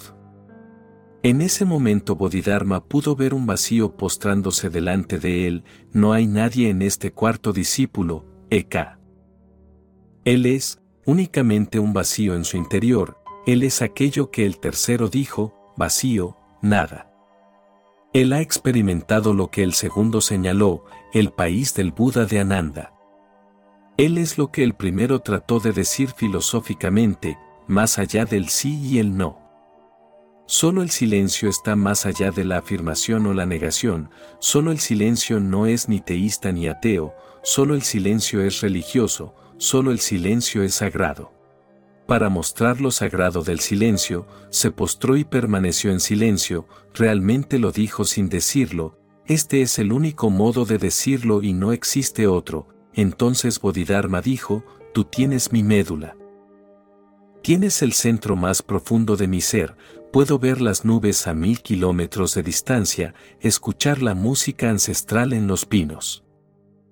También tú puedes escucharla, es tu derecho de nacimiento, si te lo pierdes, solo tú y únicamente tú serás el responsable. Escucha en los pinos, solo escucha, en este mismo momento está allí, solo tienes que estar como Eka, en profundo agradecimiento, en silencio e inmediatamente está aquí y nunca ha sido de otra manera, solo es preciso un giro hacia tu interior, para Briti. Alguien preguntó al Buda, ¿cuál es el milagro más grande? Él dijo, para Briti, un giro hacia tu interior. Ve hacia adentro, conéctate y serás capaz de ver las nubes a mil kilómetros de distancia y serás capaz de escuchar la música ancestral en los pinos. Capítulo 4. Tu centro interno es el todo. El siguiente sutra nos ofrece una manera simple de comprender las polaridades de las energías que envuelven nuestras vidas a lo que llamamos la realidad. La acumulación del néctar de la luna llena interior es Naiveya, la ofrenda del alimento. Antes de profundizar en este maravilloso sutra, es importante comprender unas cuantas cosas. Probablemente conozcas la idea taoísta del yin y el yang, la idea de los polos opuestos de una realidad similar. La realidad existe a través de inversiones perfectas, a través de lo seguro y lo negativo, a través de lo masculino y lo femenino, a través del yin y el yang. La realidad es un proceso dialéctico y cuando digo proceso dialéctico me refiero a que no es un proceso simple, es muy complejo. Un proceso simple implica un elemento imperando, un proceso dialéctico implica dos polos opuestos operando en una dirección y aunque aparecen como opuestos, crean una sinfonía, crean una armonía musical y esa armonía es la realidad. Hombre y mujer significan humanidad, el hombre solo no es la humanidad, ni tampoco es la humanidad solamente la mujer, la humanidad, la música, la síntesis a la que llamamos humanidad, es un fenómeno dialéctico. El hombre y la mujer operan en conjunto para crear la humanidad, ambos colaboran para crear la humanidad y el modo en que crean es dialéctico, Existen como extremos opuestos y la tensión interna existente entre ellos crea la energía necesaria para el movimiento, para un ulterior proceso de crecimiento. Lo mismo ocurre en todos los niveles, en el interior, en la estructura interna del átomo descubrimos de nuevo dos polos opuestos operando allí, la electricidad positiva y la electricidad negativa. Debido a esos dos polos opuestos se crea la materia.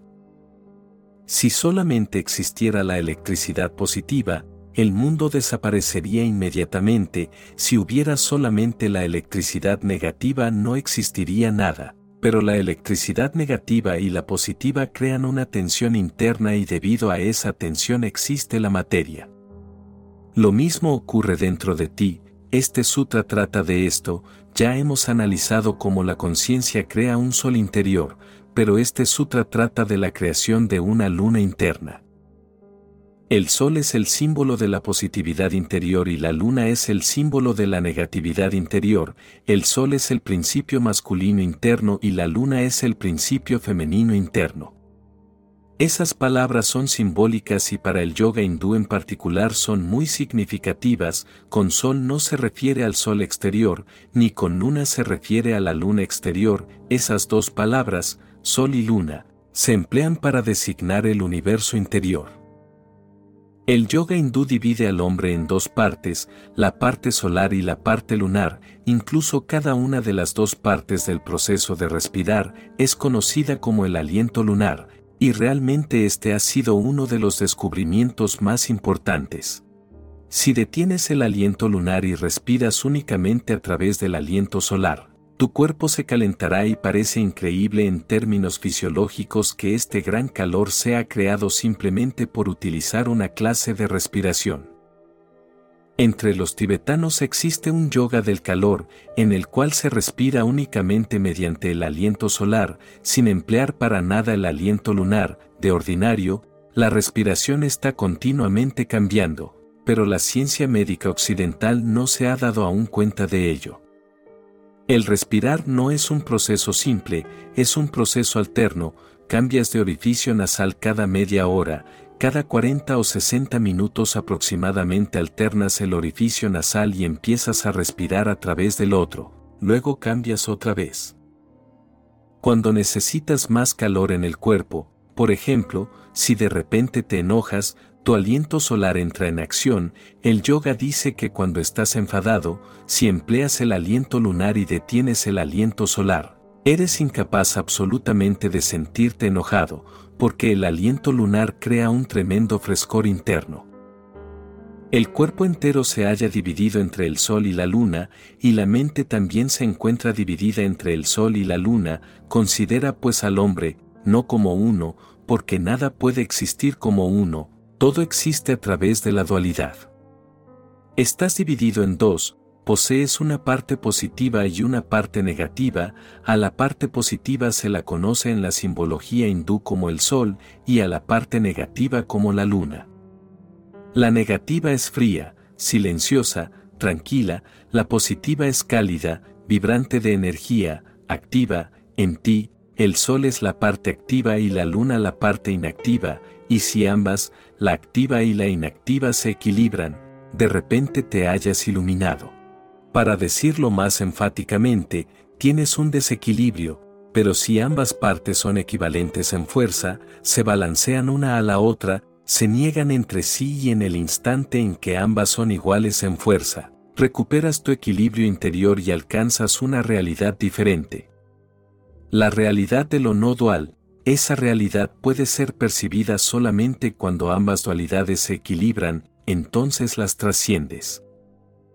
En el mundo existimos como dualidad, más allá del mundo existimos como no dualidad, como uno, piensa en ti mismo como si fueras un triángulo, con dos ángulos existiendo en el mundo y el tercero, más allá del mundo.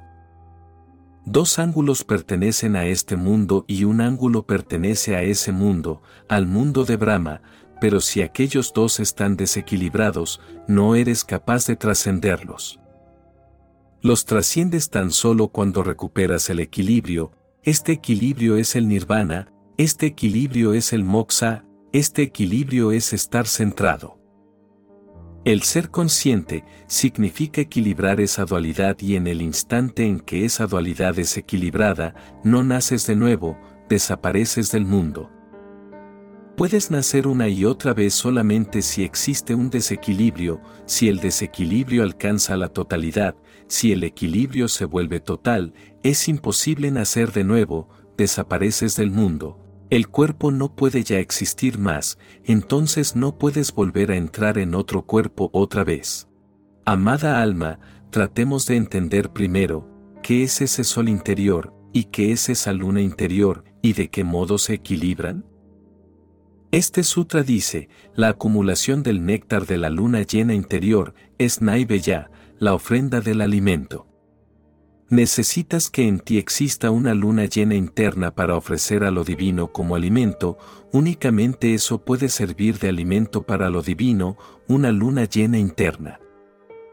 Ser consciente opera en un doble sentido, crea un sol y crea una luna, hablamos ya de cómo se crea el sol interior, cuando te vuelves consciente de todo lo que sucede en ti, de las actividades inconscientes más profundas, te iluminas, todas las células de tu cuerpo se vuelven conscientes, te vuelves luz, tu conciencia alcanza absolutamente todos los poros de tu cuerpo. Así como los rayos del sol llegan a la tierra, tu conciencia interior, una vez despertada, empieza a trabajar en cada célula del cuerpo y en cada fibra, en cada nervio corporal, todo tu cuerpo se llena de luz pero es solamente una de las partes del ser consciente, este es solamente uno de los procesos del ser consciente, los rayos desde tu centro alcanzan también tu periferia, la circunferencia. Cuanto más fácilmente tus rayos alcanzan la circunferencia, más se enfría tu centro. Has oído hablar de cierta teoría sobre el Sol, el Sol exterior, no sé si pueda ser cierta o no, pero ayuda a entender la realidad interior. Dicen que el mismísimo centro del Sol es el lugar más frío del sistema solar, que no es en absoluto caliente, el calor se encuentra solamente en la periferia, en la circunferencia, no en el centro del Sol. Por causa del helio que circunda al Sol se crea el calor, es debido al helio y a sus cadenas de explosiones atómicas que el calor es generado, y luego el calor se extiende al sistema solar. El Sol posee un cuerpo, y él es su centro, el sistema solar es su cuerpo y la Tierra, pertenece al cuerpo como célula. El calor se extiende, se desparrama por el sistema solar, pero el Sol es en sí mismo algo frío, absolutamente frío y en su mismísimo centro, es el lugar más frío de la existencia y es obligado que sea así, porque la realidad existe según polaridades. Si el Sol es lo más caliente, ¿ha de haber un lugar en su interior que equilibre ese calor? Considera a una rueda que gira por la calle, la rueda gira, pero en su centro, el buje sobre el cual se mueve permanece quieto, el movimiento ha de tener algo inmóvil en su centro. En caso contrario el movimiento es imposible, en este mundo de manifestaciones, todo existe entre polos opuestos. Estás vivo porque en tu interior albergas la muerte, si no albergaras la muerte no podrías estar vivo, no creas pues que un día se te presenta la muerte, viene como un desarrollo interior. No es algo con lo que te encuentras, con lo que te topas, no, es algo hacia lo cual estás creciendo a diario, pero un día el crecimiento finaliza y estás muerto, es un fenómeno interior. Estás vivo con un centro muerto, no puedes estar vivo sin tener un centro muerto, nada existe sin su extremo opuesto, la vida y la muerte son simplemente dos realidades, positiva y negativa. Por eso parece lógico, dialéctico, pero aún no ha sido probado, que el Sol tenga en su centro un espacio frío, un área absolutamente fría, el extremo exterior hacia su circunferencia. Puede que sea cierto y puede que no lo sea, eso es algo irrelevante, pero interiormente es algo totalmente cierto. Cuando te vuelves consciente el calor empieza a viajar hacia tu circunferencia, que la penetra, la contraparte es que ese centro de tu ser se irá volviendo más y más frío, esa es la luna que trabaja. El sol es la calidez que se esparce, la luz que se desparrama y debes saber que esa luz posee dos cualidades, la luminosidad y el calor. El calor es simplemente luz concentrada, la luz no es más que calor disperso, por eso, cuando la luz viaja por tu cuerpo todas las células se calientan, se iluminan, se vuelven conscientes. El sueño es algo frío, la noche es fría, por eso dormimos por la noche, es una hora fría y por la mañana, con el amanecer, todo recupera la calidez, la viveza, entonces es difícil dormir y es fácil mantenerse despierto.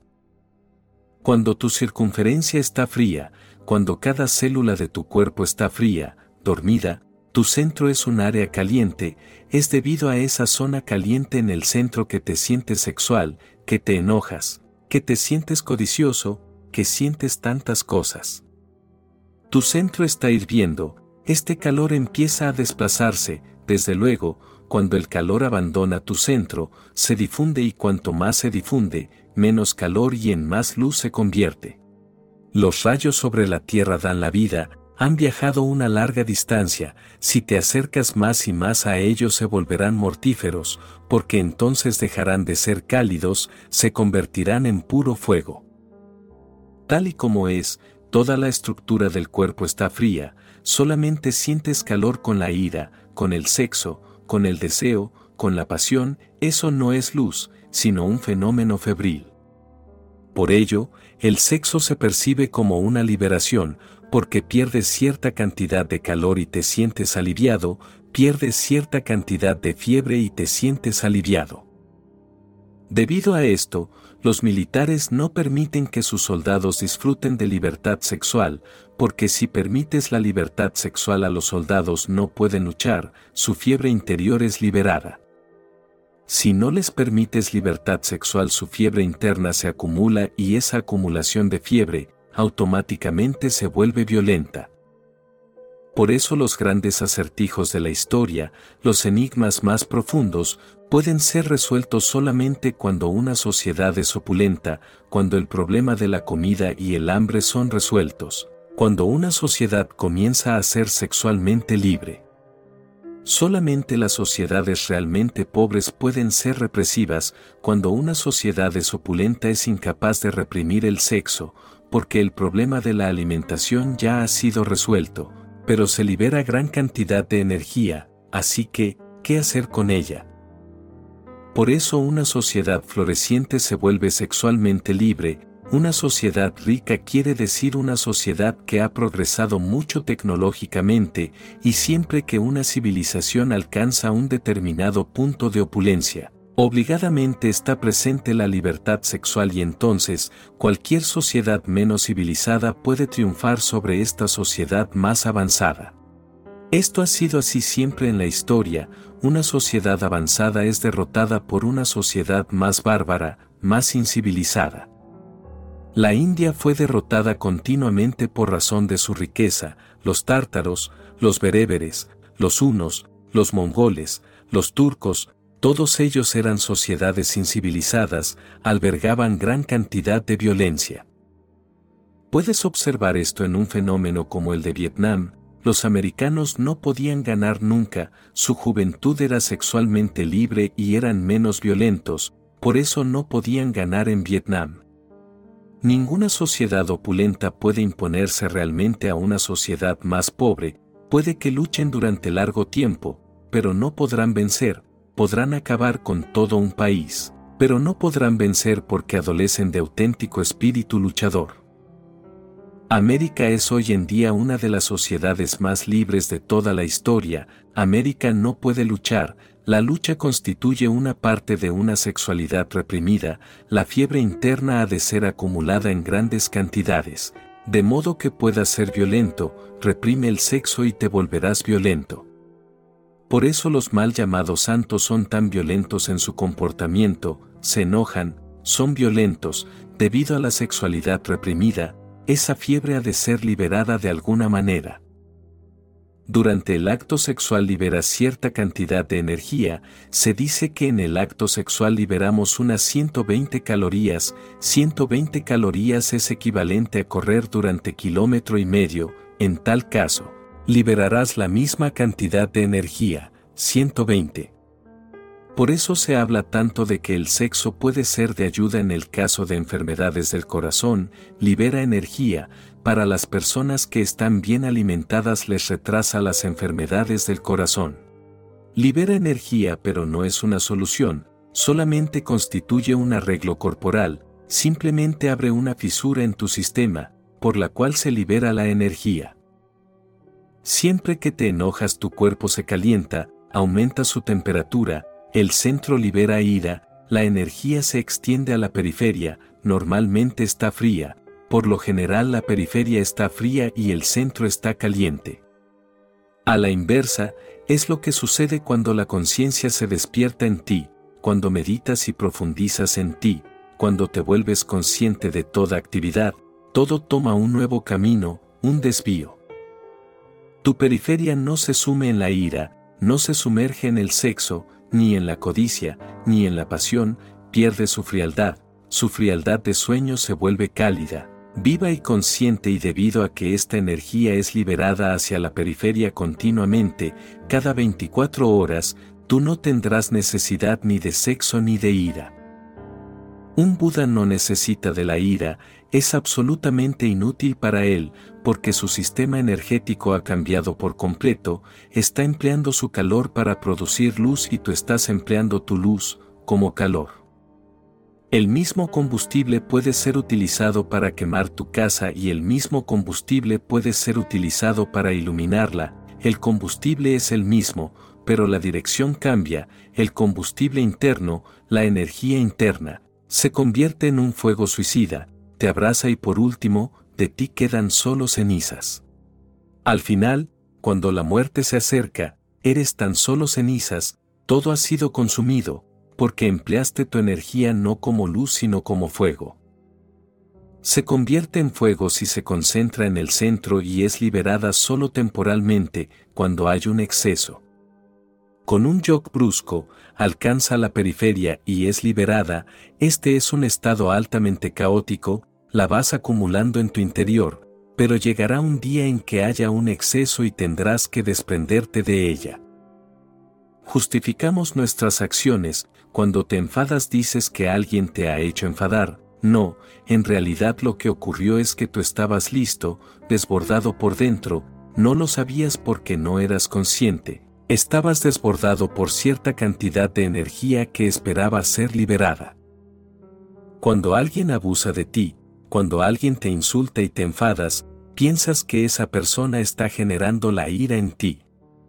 No, esa persona simplemente está ofreciéndote una situación y una oportunidad para liberar este exceso de energía, en cierto modo es tu amigo, alguien que te ayuda, si no estuviera allí estarías en una difícil situación.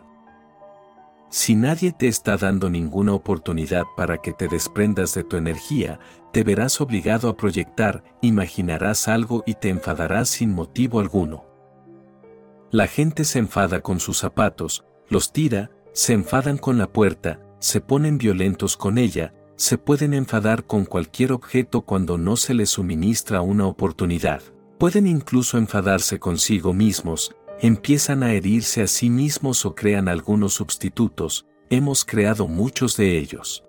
Alguien está fumando, creemos que es una acción simple, no lo es, los psicólogos dicen ahora que es un acto de profunda violencia, inhalas el humo y luego lo exhalas, inhalas el humo y luego lo exhalas. Esto ayuda a liberar la ira, la violencia, el sexo.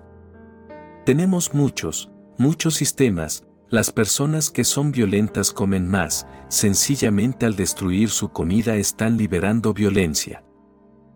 Puede que no lo hayas observado, cuando estás amoroso no eres capaz de comer mucho, cuando estás feliz no puedes comer mucho, cuando te sientes dichoso no puedes comer en demasía, de ordinario no debería ser así, parece contrapuesto a lo que consideramos que debiera ocurrir, pensamos que cuando uno es feliz debería comer más.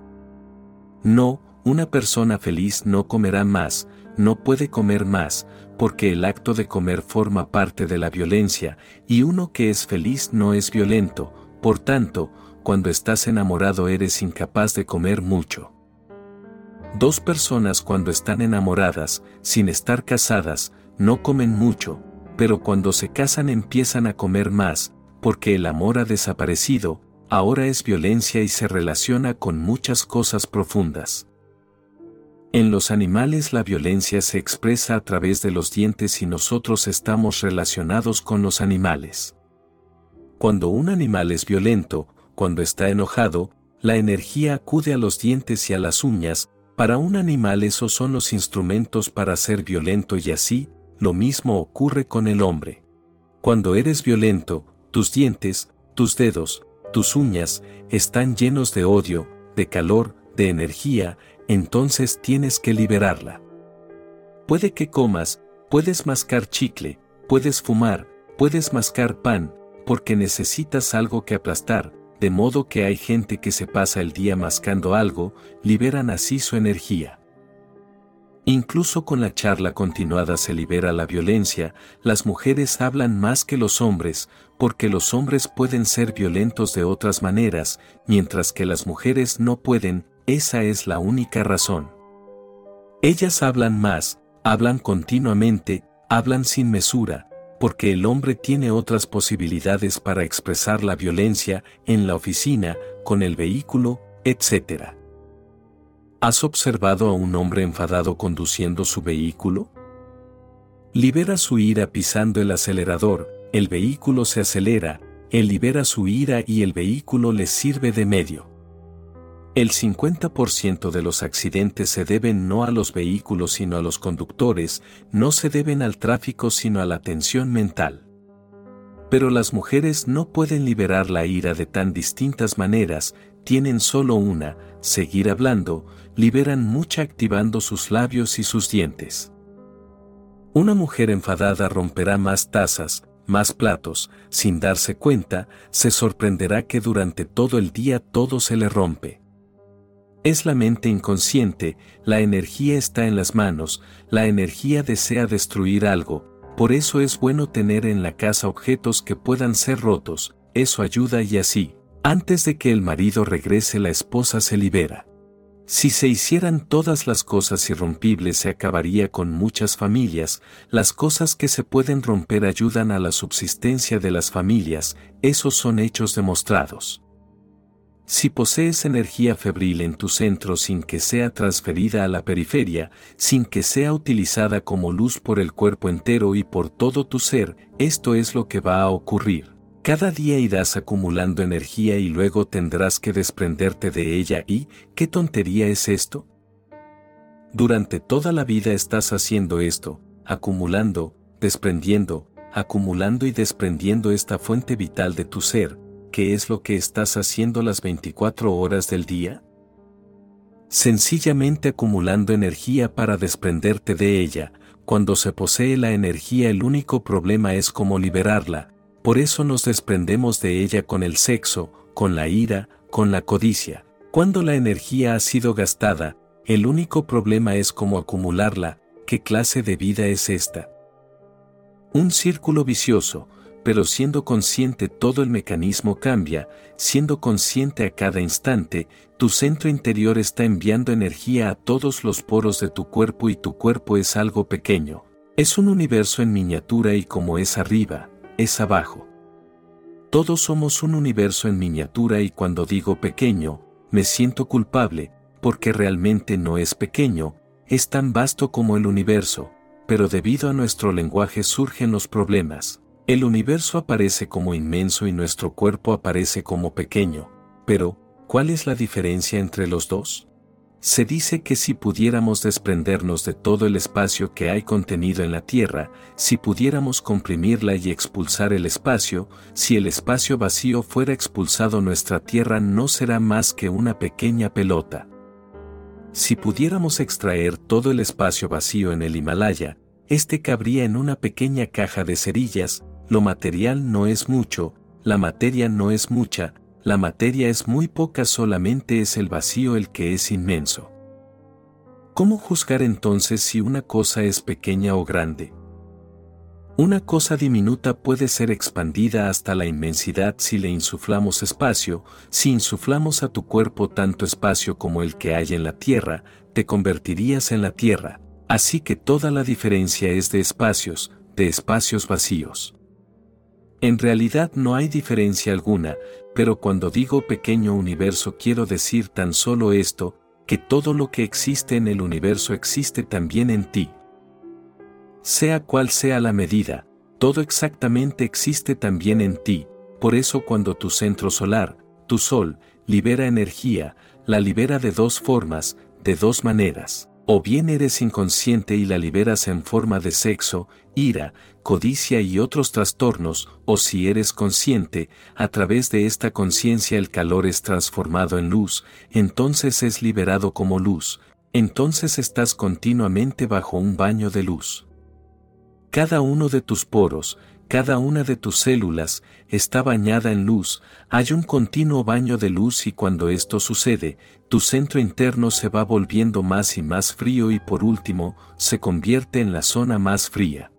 Los hindúes tienen el mito de que Sankara vive en Kailas, Kailas es el lugar mitológico más frío, el pico más frío, el pico más alto y siempre, está cubierto de nieve, es sencillamente un modo simbólico de decir que posees el lugar más frío, un Kailas en ti.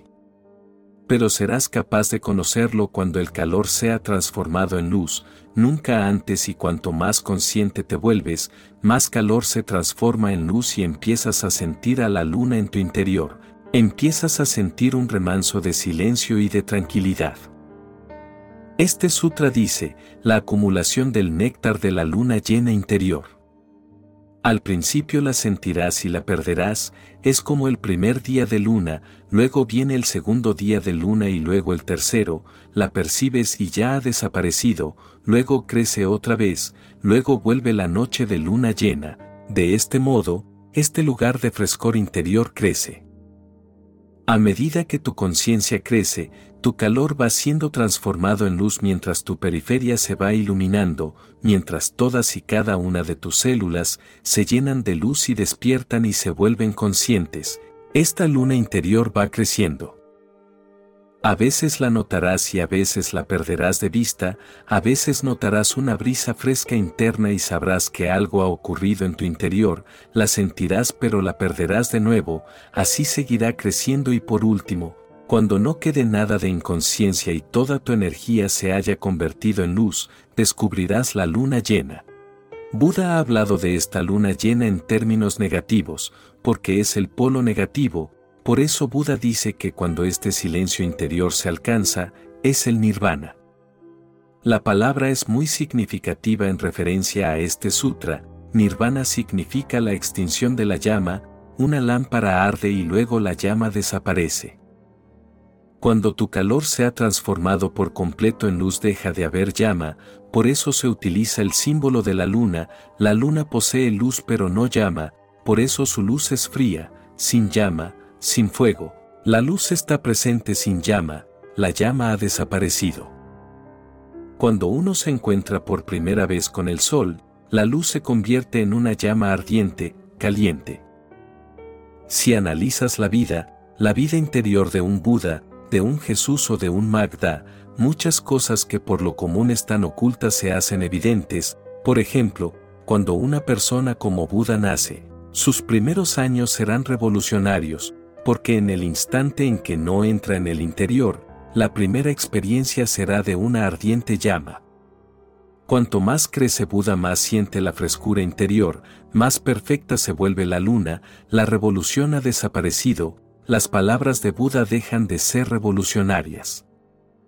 Jesús no pudo disfrutar de esa oportunidad, fue muerto aún cuando era un revolucionario, por eso es por lo que si comparas los dichos de Buda con los dichos de Jesús, existe una clara distinción y diferenciación.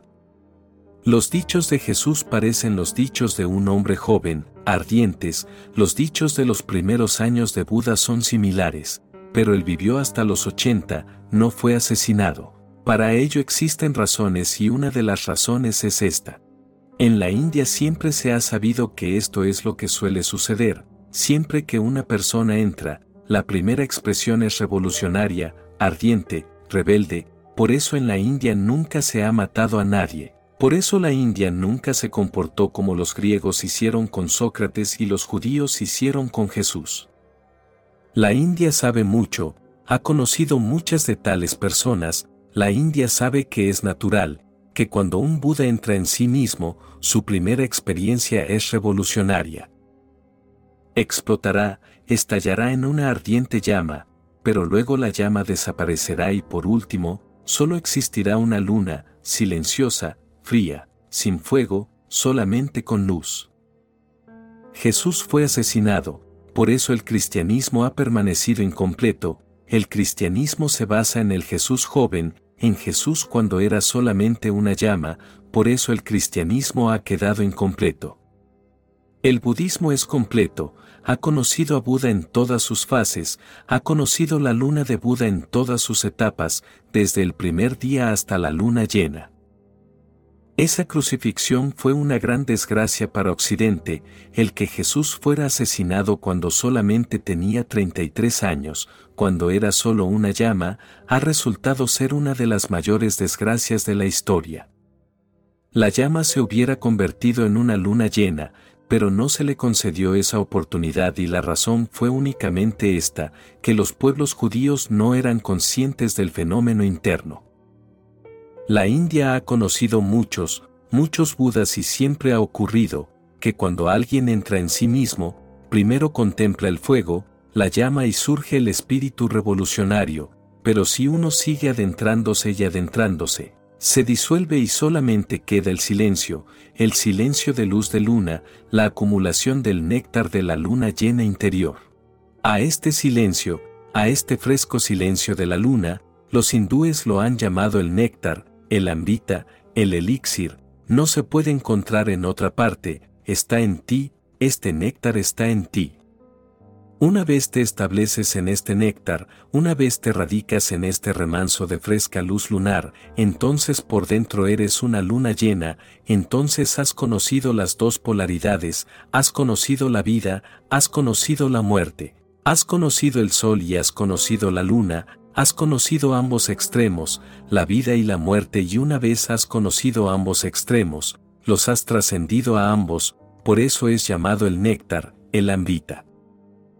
Ahora no morirás, ahora estás ebrio por el elixir, no puedes morir, pero tampoco estás vivo en el sentido antiguo, has muerto según el sentido antiguo, has renacido en una nueva luna, ahora la muerte no será una muerte y la vida no será una vida, ahora estás más allá de ambos.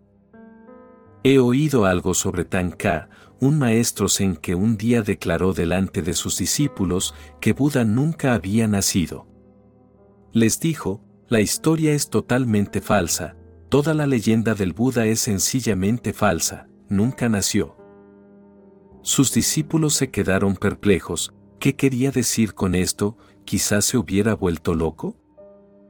Siempre había estado enseñando sobre la vida de Buda, sobre su nacimiento y demás, y de repente un día dijo, todo esto es una tontería, nunca nació, luego abandonó el estrado y se fue a su choza. Los discípulos se arremolinaron en torno a su choza y le preguntaron, ¿qué es lo que está sucediendo? ¿Qué ocurre con todo lo que ha estado enseñándonos durante toda su vida? Tanka dijo, Tanka ya no existe, nunca nació y por tanto, toda leyenda es falsa. Las enseñanzas de Tanka y vuestro escuchar a Tanka son sencillamente falsas, alguien ha creado una ficción, no os dejéis engañar. Ellos se sintieron más perplejos aún, puede que Buda no hubiera nacido, pero Tanka estaba allí junto a ellos. Tanka sonrió y les dijo, eso que nace, eso que nació, no era Buda. En India utilizan dos nombres, Gautama Siddhartha y Gautama el Buda. Buda significa el que se iluminó, este segundo nombre no le pertenece en absoluto a Gautama, Gautama es simplemente una situación. Había estado siempre allí, pero fue reconocido solamente en ese día. Gautama reconoció ese día algo que siempre había estado presente, el Buda, este fenómeno interno está más allá del nacimiento y de la muerte, nunca nació ni nunca morirá, porque aquello que nace puede morir y aquello que no nace, no puede morir. La muerte necesita del nacimiento como requisito previo, como un prerequisito necesario, no puedes morir si no has nacido. Con este fenómeno interno, cuando el Sol y la Luna se han equilibrado, cuando el proceso dialéctico ha finalizado, cuando la síntesis se ha completado, alcanzas a percibir en ti algo que es eterno. Por eso es por lo que este sutra dice, la acumulación del néctar de la luna llena interior es Naiveya. En este momento te has convertido tú mismo en alimento, ahora te puedes ofrecer a ti mismo al divino, ahora eres alimento, ahora eres eterno y, ¿por qué se le llama alimento, Naiveya? porque cuando eres eterno, puedes convertirte en alimento para lo eterno y alimento también se refiere a su significado ordinario. Cuando ingieres comida, se vuelve una contigo, se convierte en tu sangre, se convierte en tus huesos, en esta realidad interna, la realidad eterna, eres capaz de ofrecerte como alimento al universo, a la existencia. Con ello quiere significarse que en ese instante puedes convertirte en los huesos del universo, puedes ser la sangre del universo, puedes ser uno con él, del mismo modo que la comida se hace una contigo. El encuentro es total, porque te has convertido en el alimento para lo divino, entonces eres Naiveya, entonces la ofrenda puede ser aceptada. Pero tú no puedes ofrecer tu cuerpo como alimento, será alimento pero para los buitres, no para lo divino, no puedes ofrecerte como alimento para lo divino. Tu cuerpo nace de la tierra y regresa a la tierra, solamente puede ser comido otra vez por la tierra, polvo convertido en polvo, solamente puede volver a ser polvo, por eso este cuerpo no puede ser ofrecido a lo divino. Un joven buscador se acercó a Gautama el Buda y le dijo, He venido para ofrecerme a ti, ¿puedes aceptarme? Buda le preguntó, ¿qué es lo que me ofreces, tu cuerpo? Eso ya ha sido ofrecido y la tierra lo reclamará, ¿cómo vas a ofrecérmelo a mí? ¿Qué es lo que me estás ofreciendo? Dímelo con exactitud. El hombre se quedó perplejo, le dijo, todo lo que tengo te lo ofrezco. Buda le preguntó, ¿qué es lo que tienes? ¿Qué es lo que te pertenece? ¿Te pertenecen tus pensamientos? Pertenecen a la sociedad, tu mente pertenece a la sociedad, tu cuerpo pertenece a tus padres, a la tierra, al cielo, al agua, al fuego de los cinco elementos, ¿qué es lo que posees para poder ofrecerme? El hombre no pudo contestar porque no tenía nada más, no podía pensar en nada más, por lo que Buda le dijo, no ofrezcas nada ahora, descubre primero qué es lo que eres. Y en el instante en que lo encuentres ya estará realmente ofrecido, entonces no habrá necesidad de ofrecer. Cuando halles el equilibrio interior, que es conocido como hallar el sol y hallar la luna, solamente cuando descubras ambos se equilibrarán entre sí y en ese equilibrio, escaparás de la dualidad y entonces se toca el tercer ángulo de la triada, por primera vez estás por encima de ti mismo. Tú eres el yo interior, ahora puedes mirar hacia abajo, hacia ti, a tu sol, a tu luna, a tu cuerpo, a tu alma, a tu positividad, a tu negatividad, a tu masculinidad, a tu feminidad, puedes contemplarte a ti mismo, al mundo de la dualidad, a la dualidad multidimensional y ahora puedes convertirte en Naibeya, la ofrenda del alimento. Pero entonces no habrá necesidad de ofrendar, ya te habrás ofrecido, no habrá necesidad de pedir que seas aceptado, ya habrás sido aceptado, eres uno, tal y como la comida se hace una contigo. Tú te vuelves uno con lo divino y con divino quiero decir el todo, la totalidad, toda la existencia misma. Pero, ¿qué hacer entonces? Transforma el calor en luz, ese es el secreto, transforma el calor en luz, no emplees el calor como calor, úsalo como luz. Cuando creas que la ira se está acercando, cierra tus ojos y medita sobre lo que es la ira, escarba en ti y descubre el origen del cual procede. Lo que hacemos generalmente es justo lo contrario, cuando nos enojamos empezamos a pensar en el objeto de la ira, sobre quien la ha creado y no sobre el origen de la ira, de dónde viene. Cuando te enojes cierra tus ojos, ese es el instante correcto para meditar, cierra tus ojos, ve hacia adentro y descubre de dónde surge esta ira, síguela hasta su mismísimo origen, ve hacia adentro y descubrirás el calor, desde donde la energía acumulada está hirviendo por salir.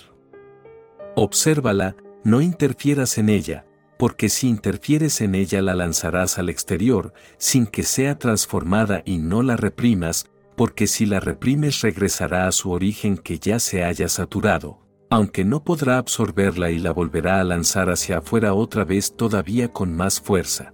No la reprimas y no interfieras en ella, sé sencillamente consciente, ve hacia adentro, hacia el origen, este mismo ir enlentece el proceso, la observación misma transforma la cualidad de la ira, porque esta observación calmada es un antídoto. La ira y la calmada observación son dos fenómenos distintos, cuando esta calmada observación entra en la ira cambia su energía, su composición misma, y el calor se transforma en luz. Ese es el cambio, el calor se convierte en luz, entonces la ira ni es de vuelta a su origen, que no puede contenerla, porque ya está desbordado, ni es de vuelta hacia el objeto desperdiciándola, en un absoluto despilfarro. Entonces esa energía ni se dirige hacia el exterior, hacia el objeto de la ira, ni es reprimida hacia su origen. Con la observación esta energía es difuminada, se difunde hacia la periferia de tu cuerpo como luz, cuando se difunde se desplaza como luz y la misma ira se convierte en ollas, la misma ira se convierte en luz, una luz interna.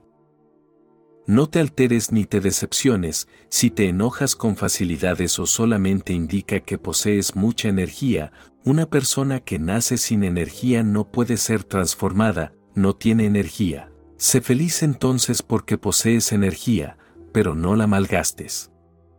La energía puede ser malgastada, puede ser transformada, la energía es en sí misma neutral, no te voy a decir lo que has de hacer con ella, tú lo has de decidir, esta es la ciencia secreta de la alquimia interior.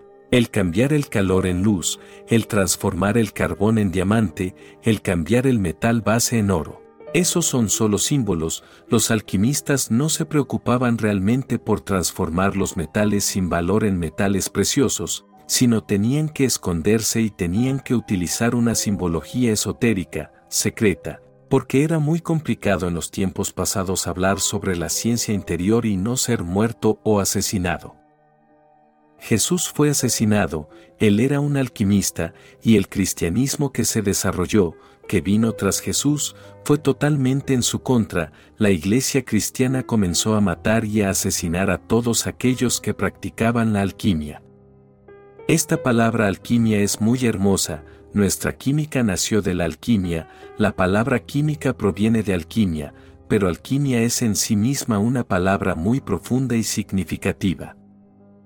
La palabra alquimia proviene de Egipto, el antiguo nombre de Egipto era Kemi Alkem, quiere decir la ciencia secreta de Egipto, los egipcios eran grandes conocedores de la alquimia, de la transformación interior, en cómo transformar la química interna.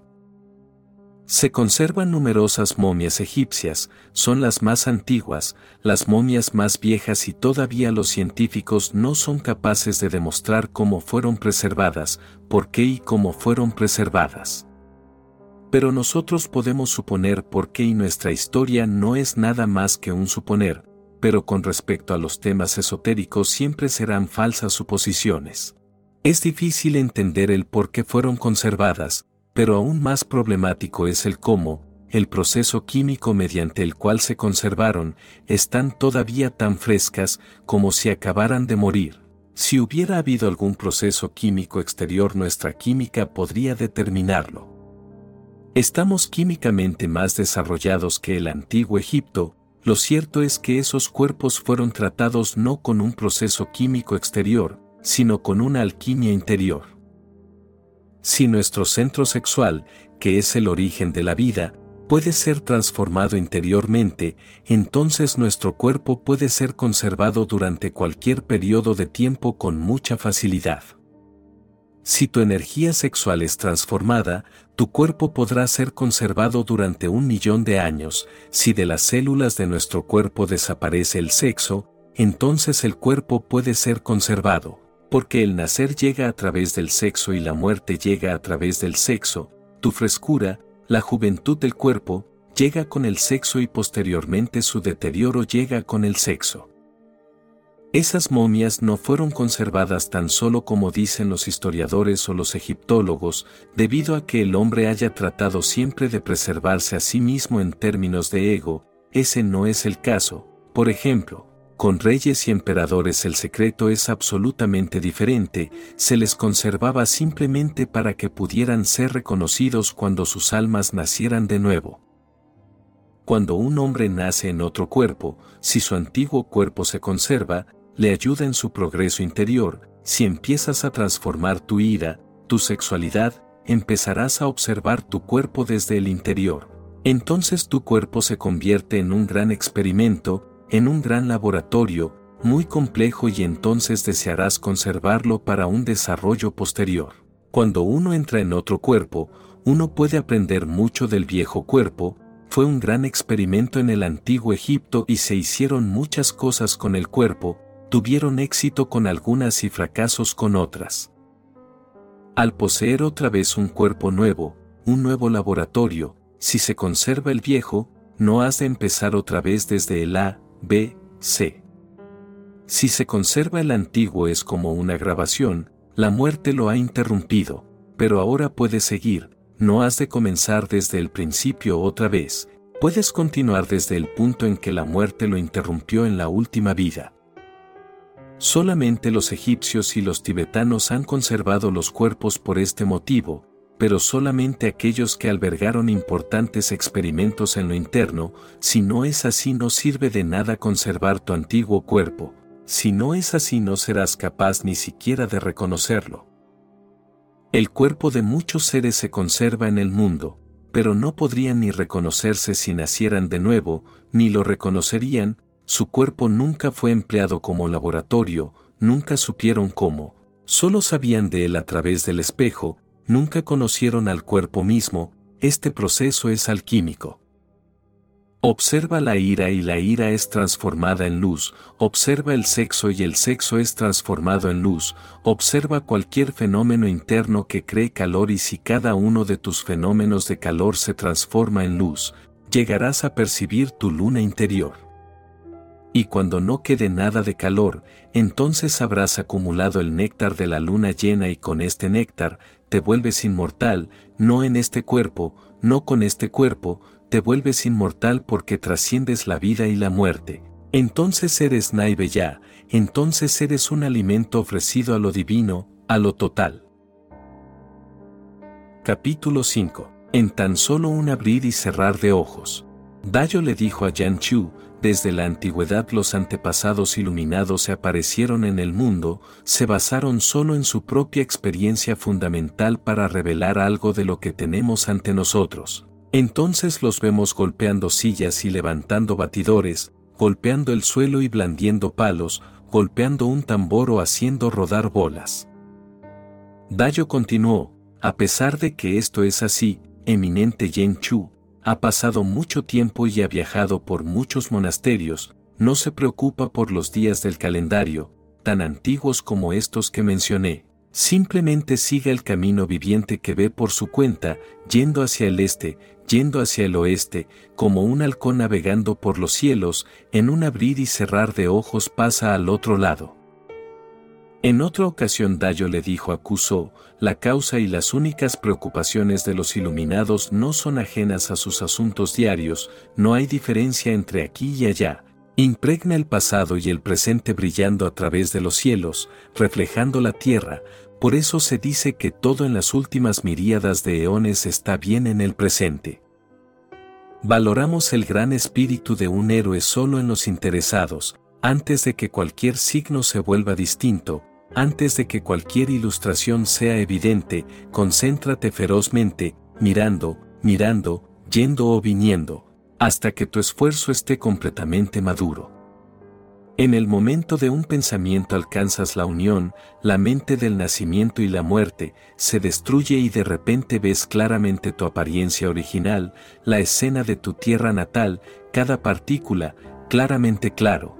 Entonces ves y oyes tal y como lo hicieron los Budas, conoces y actúas como lo hicieron los antepasados iluminados.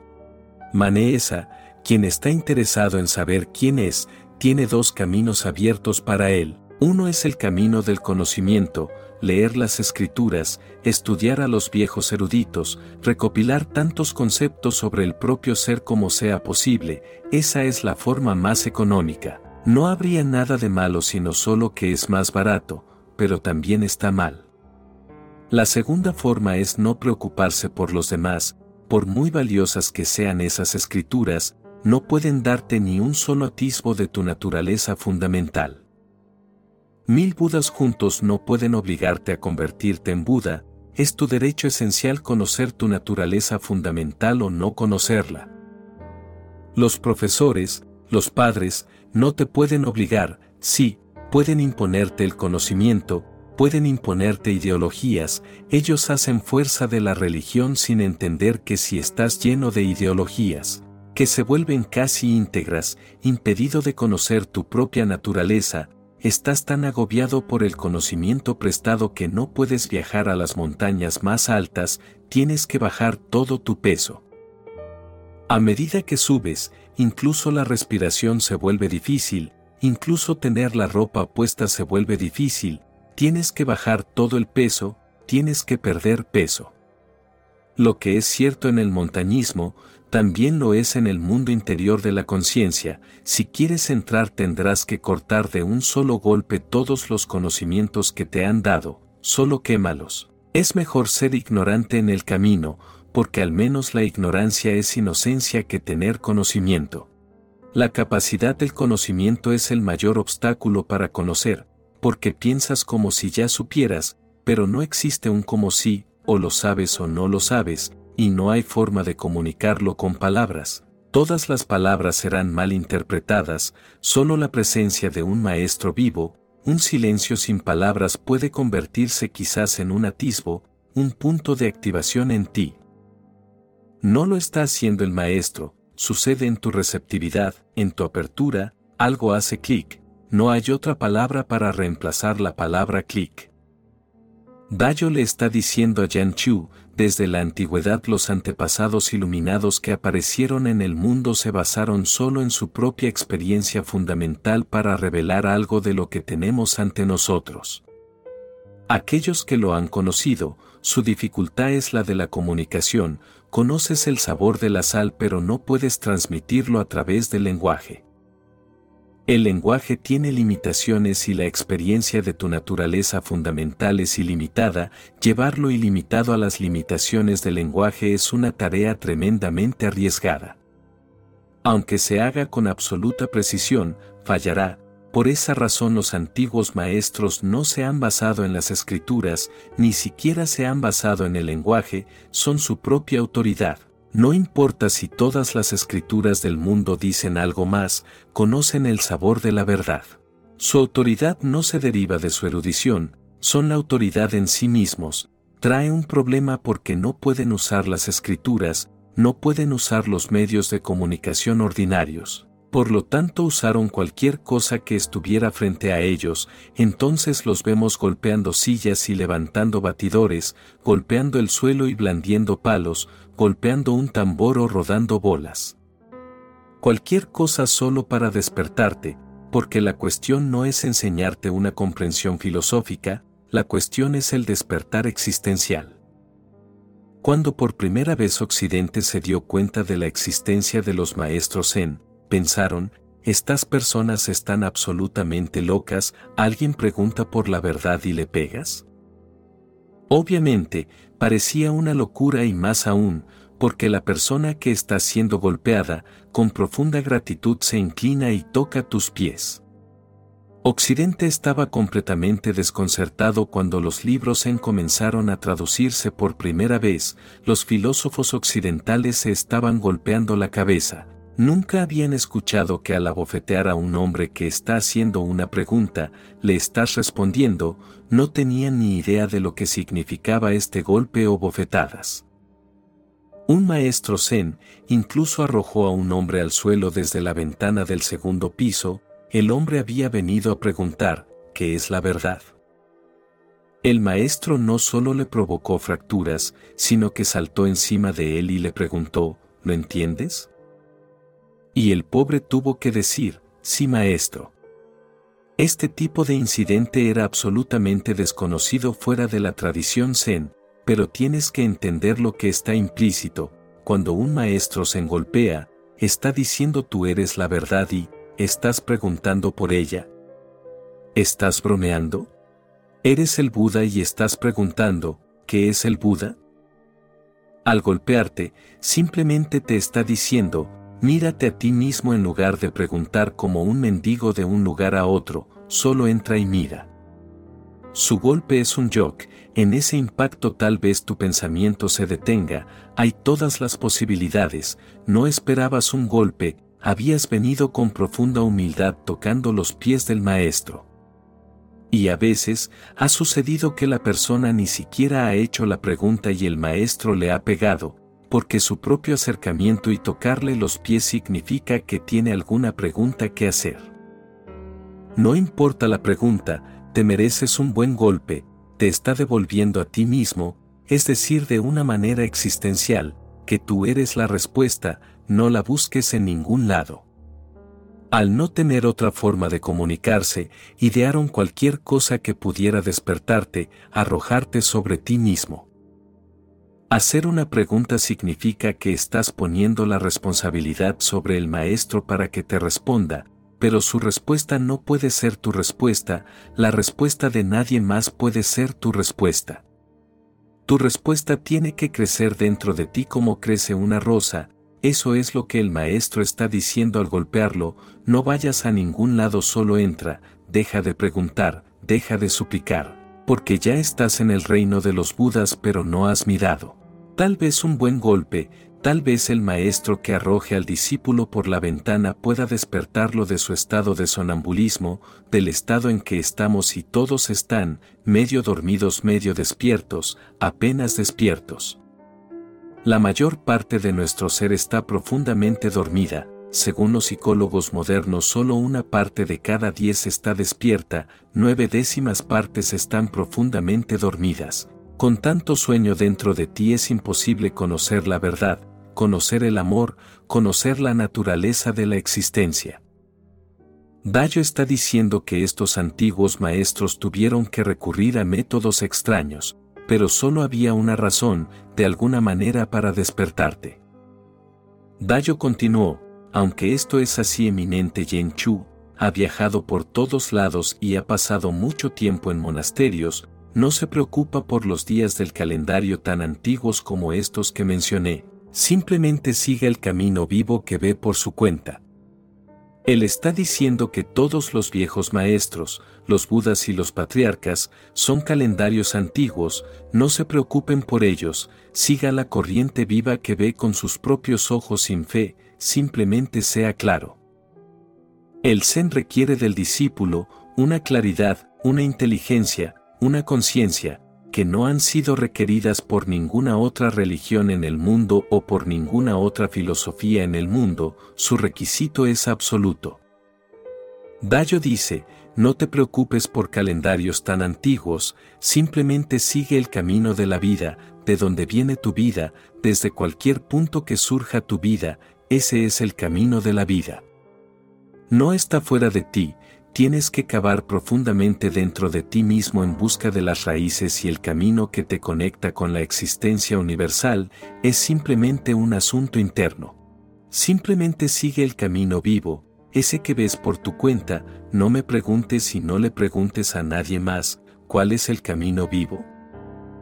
Solo cierra los ojos y comprueba por ti mismo cuál es el camino de la vida, Estás vivo, eso es seguro, está probado por tu interrogatorio, estás respirando.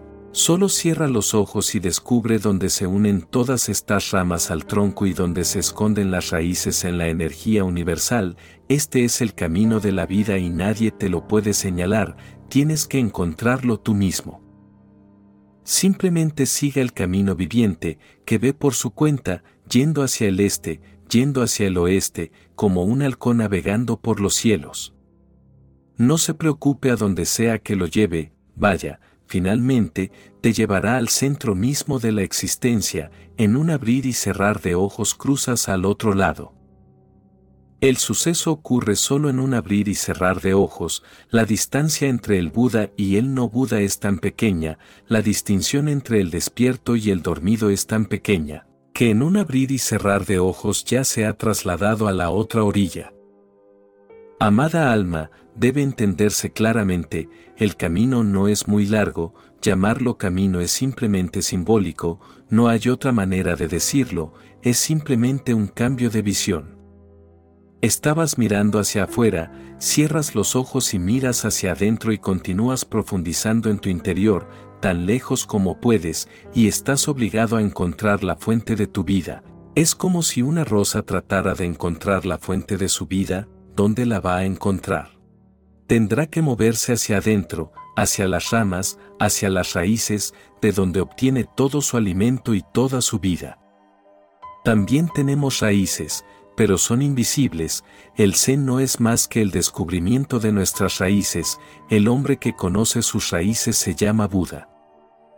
En otra ocasión Dayo le dijo a Kuso, la causa y las condiciones de la única gran preocupación de los iluminados, no son ajenas a sus asuntos cotidianos, no hay diferencia entre aquí y allá.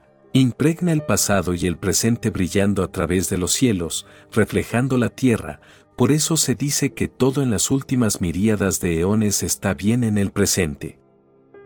El pasado, inmenso pasado, pasado sin principio, está detrás de ti, pero, ¿a dónde se ha ido? Un inmenso futuro, un futuro eterno, un futuro sin fin está por delante de ti, donde se esconde. El entendimiento del Zen es que en el momento presente todo el pasado está oculto y en el momento presente todo el futuro también está oculto, el momento presente contiene todo el universo, pasado, presente, futuro. Si logras comprender el momento presente habrás comprendido todo el fenómeno de la eternidad. Antes de Albert Einstein, todo el mundo pensaba que el átomo era la partícula más pequeña que existía. Hasta Einstein nadie había podido dividir el átomo, por lo que se pensó que era la última división de materia que podíamos hacer. Era imposible cortar el átomo en dos partes, el átomo era una entidad sólida, pero Albert Einstein logró dividir el átomo y descubrió que al dividirlo, explota una tremenda energía que se esconde en él.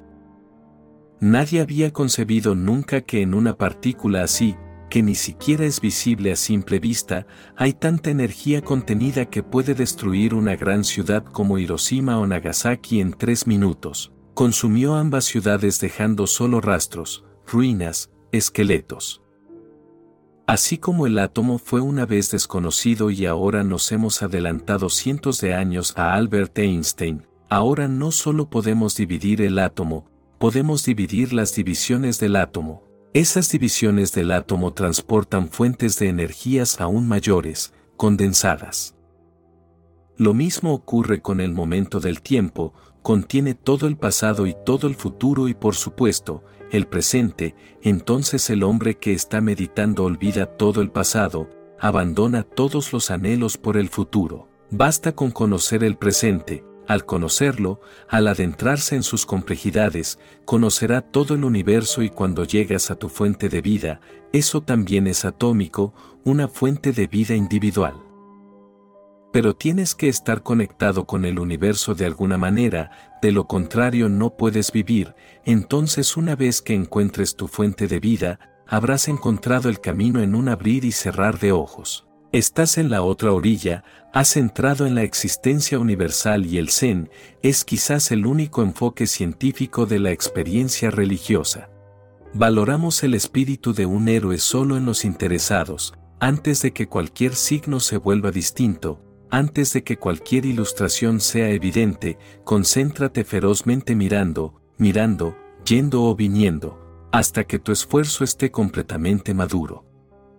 Todo está oculto en la mirada, en la observación, al ver tan ferozmente que toda tu energía está concentrada, entonces la existencia no puede seguir siendo un misterio para ti. En esa concentración madura mereces que todos los misterios estén abiertos para ti, en el momento de un pensamiento logras la unión, solo en un momento. Una vez que hayas llegado a tu fuente de vida, entonces es solo cuestión de un momento, un abrir y cerrar de ojos y has encontrado la unión con la existencia. La mente del nacimiento y la muerte se destruyen y de repente ves claramente tu apariencia original, la escena de tu tierra natal, cada partícula, claramente claro, entonces ves y oyes tal y como lo hicieron los Budas conoces y actúas como lo hicieron los antepasados iluminados. Conocer el origen de tu vida y dar un salto cuántico en un abrir y cerrar de ojos hacia la otra orilla, es la unión con el todo, es el cosmos. Después de esta unión te comportas como un Buda, no puedes hacer otra cosa, tus acciones, tus gestos, tus palabras o tus silencios, tu movimiento o tu no movimiento, tendrán la misma cualidad que la de cualquier Buda. Todos los Budas participan de la misma fuente cósmica. El Zen no busca a ningún Dios, se puede decir que su búsqueda es la unión, la unión con el todo y la unión, te convierte en todo lo que es, ha sido y será, nada queda fuera del todo y te conviertes en uno con él. Los primeros misioneros que habían ido a Japón para convertir a la gente al cristianismo, quedaron asombrados por los maestros Zen, porque otros les habían dicho, no nos molesten. Entonces los misioneros se acercaron a los maestros Zen, con sus evangelios los maestros Zen se rieron y dijeron, no entiendes la religión en absoluto y estás convirtiendo a la gente en religión, tú mismo no tienes el sabor. Un misionero estaba muy enojado, abrió la Biblia y leyó el Sermón del Monte, es un sermón hermoso y estaba pensando, Ahora veamos lo que dice este hombre. Después de tres o cuatro líneas el maestro Zen dijo, Cállate, solo puedo decir esto, quien quiera que haya escrito estas líneas se convertirá en un Buda en el futuro, está en el camino. Ciertamente puedo decir que algún día se convertirá en un Buda, pero no te lo tomes en serio, porque algún día también te convertirás en un Buda y recuerda, para convertirte en un Buda, el budismo no es necesario. Ese fue el gran enfoque, que para convertirse en Buda, el budismo no es necesario, nada es necesario, el Buda ya está dormido en ti, solo se necesita alguna situación en la que pueda despertarse. Todos los monasterios en estaban haciendo una sola cosa, crear situaciones para que el Buda esté despierto, no es algo a lo que te hayas convertido, es tu propia naturaleza. Los misioneros cristianos estaban perdidos, porque estos maestros en nunca hablaron de Dios, dijeron, ¿cuál es el punto? Ni siquiera te conoces a ti mismo y estás hablando de Dios, ¿quién ha visto a Dios, y qué harás incluso si lo conoces? Será una situación muy incómoda, Dios parado ante ti, te encontrarás en un espacio muy extraño, ¿qué hacer ahora? Existe una historia que se ha plasmado en muchos libros, la de Rabindranath Tagore, en uno de sus mejores poemas, escribió, He visto a Dios muchas veces, pero siempre estaba lejos, junto a una estrella, lo seguí, pero cuando llegué allí, Él se había mudado a otro lugar, muy lejos. Había estado sucediendo y sucediendo, durante muchas vidas, finalmente llegué al lugar, la casa donde estaba escrito en la puerta, aquí vive el Señor del mundo, Dios Padre. Estaba a punto de llamar y de repente, se dio cuenta, piénselo dos veces, ¿qué voy a hacer si me encuentro con Él? No estoy preparado en absoluto, después de conocerlo no hay nada que hacer.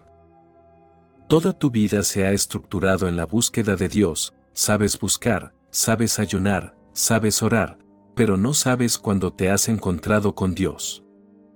No tiene sentido ayunar y no tiene sentido buscar y no tiene sentido estar en oración, ¿qué vas a hacer?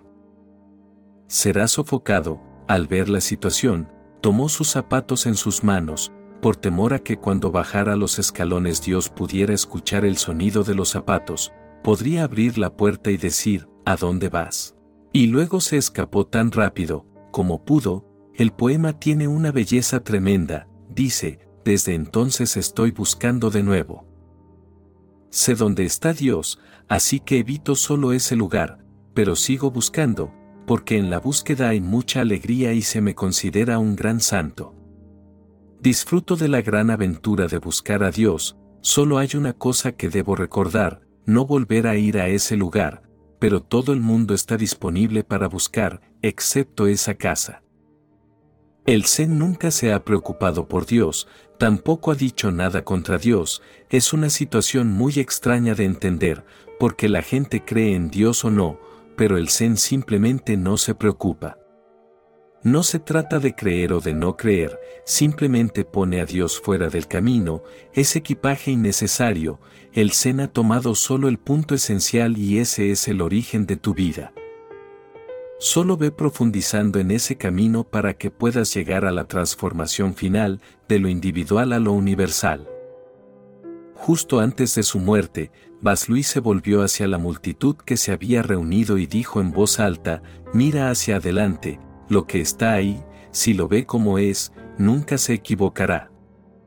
Está hablando de adentro, estas son sus últimas palabras, él está diciendo, mira hacia adelante, no se lo está diciendo a nadie, simplemente se lo está diciendo a sí mismo, mira al frente, lo que está ahí, solo una claridad pura, un cielo silencioso, un silencio eterno. Si lo ves como es, sin ideas preconcebidas, sin religiones ni filosofías, tal como es, nunca te equivocarás, nunca cometerás un error, llegarás directamente como una flecha y golpearás la luna. La preocupación del Zen al igual que la de mi alma, eres absolutamente tú, tú en tu naturaleza original. Fin. Mis palabras solo son señales, para que en ti puedas encontrar tu verdad. Quienes realizamos esta labor, en plena conciencia de amor, consideramos muy valioso tu like y tu suscripción, porque al realizar estas simples acciones, el contenido es reconocido por el algoritmo como interesante, y recomendado a más almitas que lo puedan necesitar. Te deseo muchas bendiciones y que encuentres la paz durante todo el camino. Mi alma saluda a tu alma,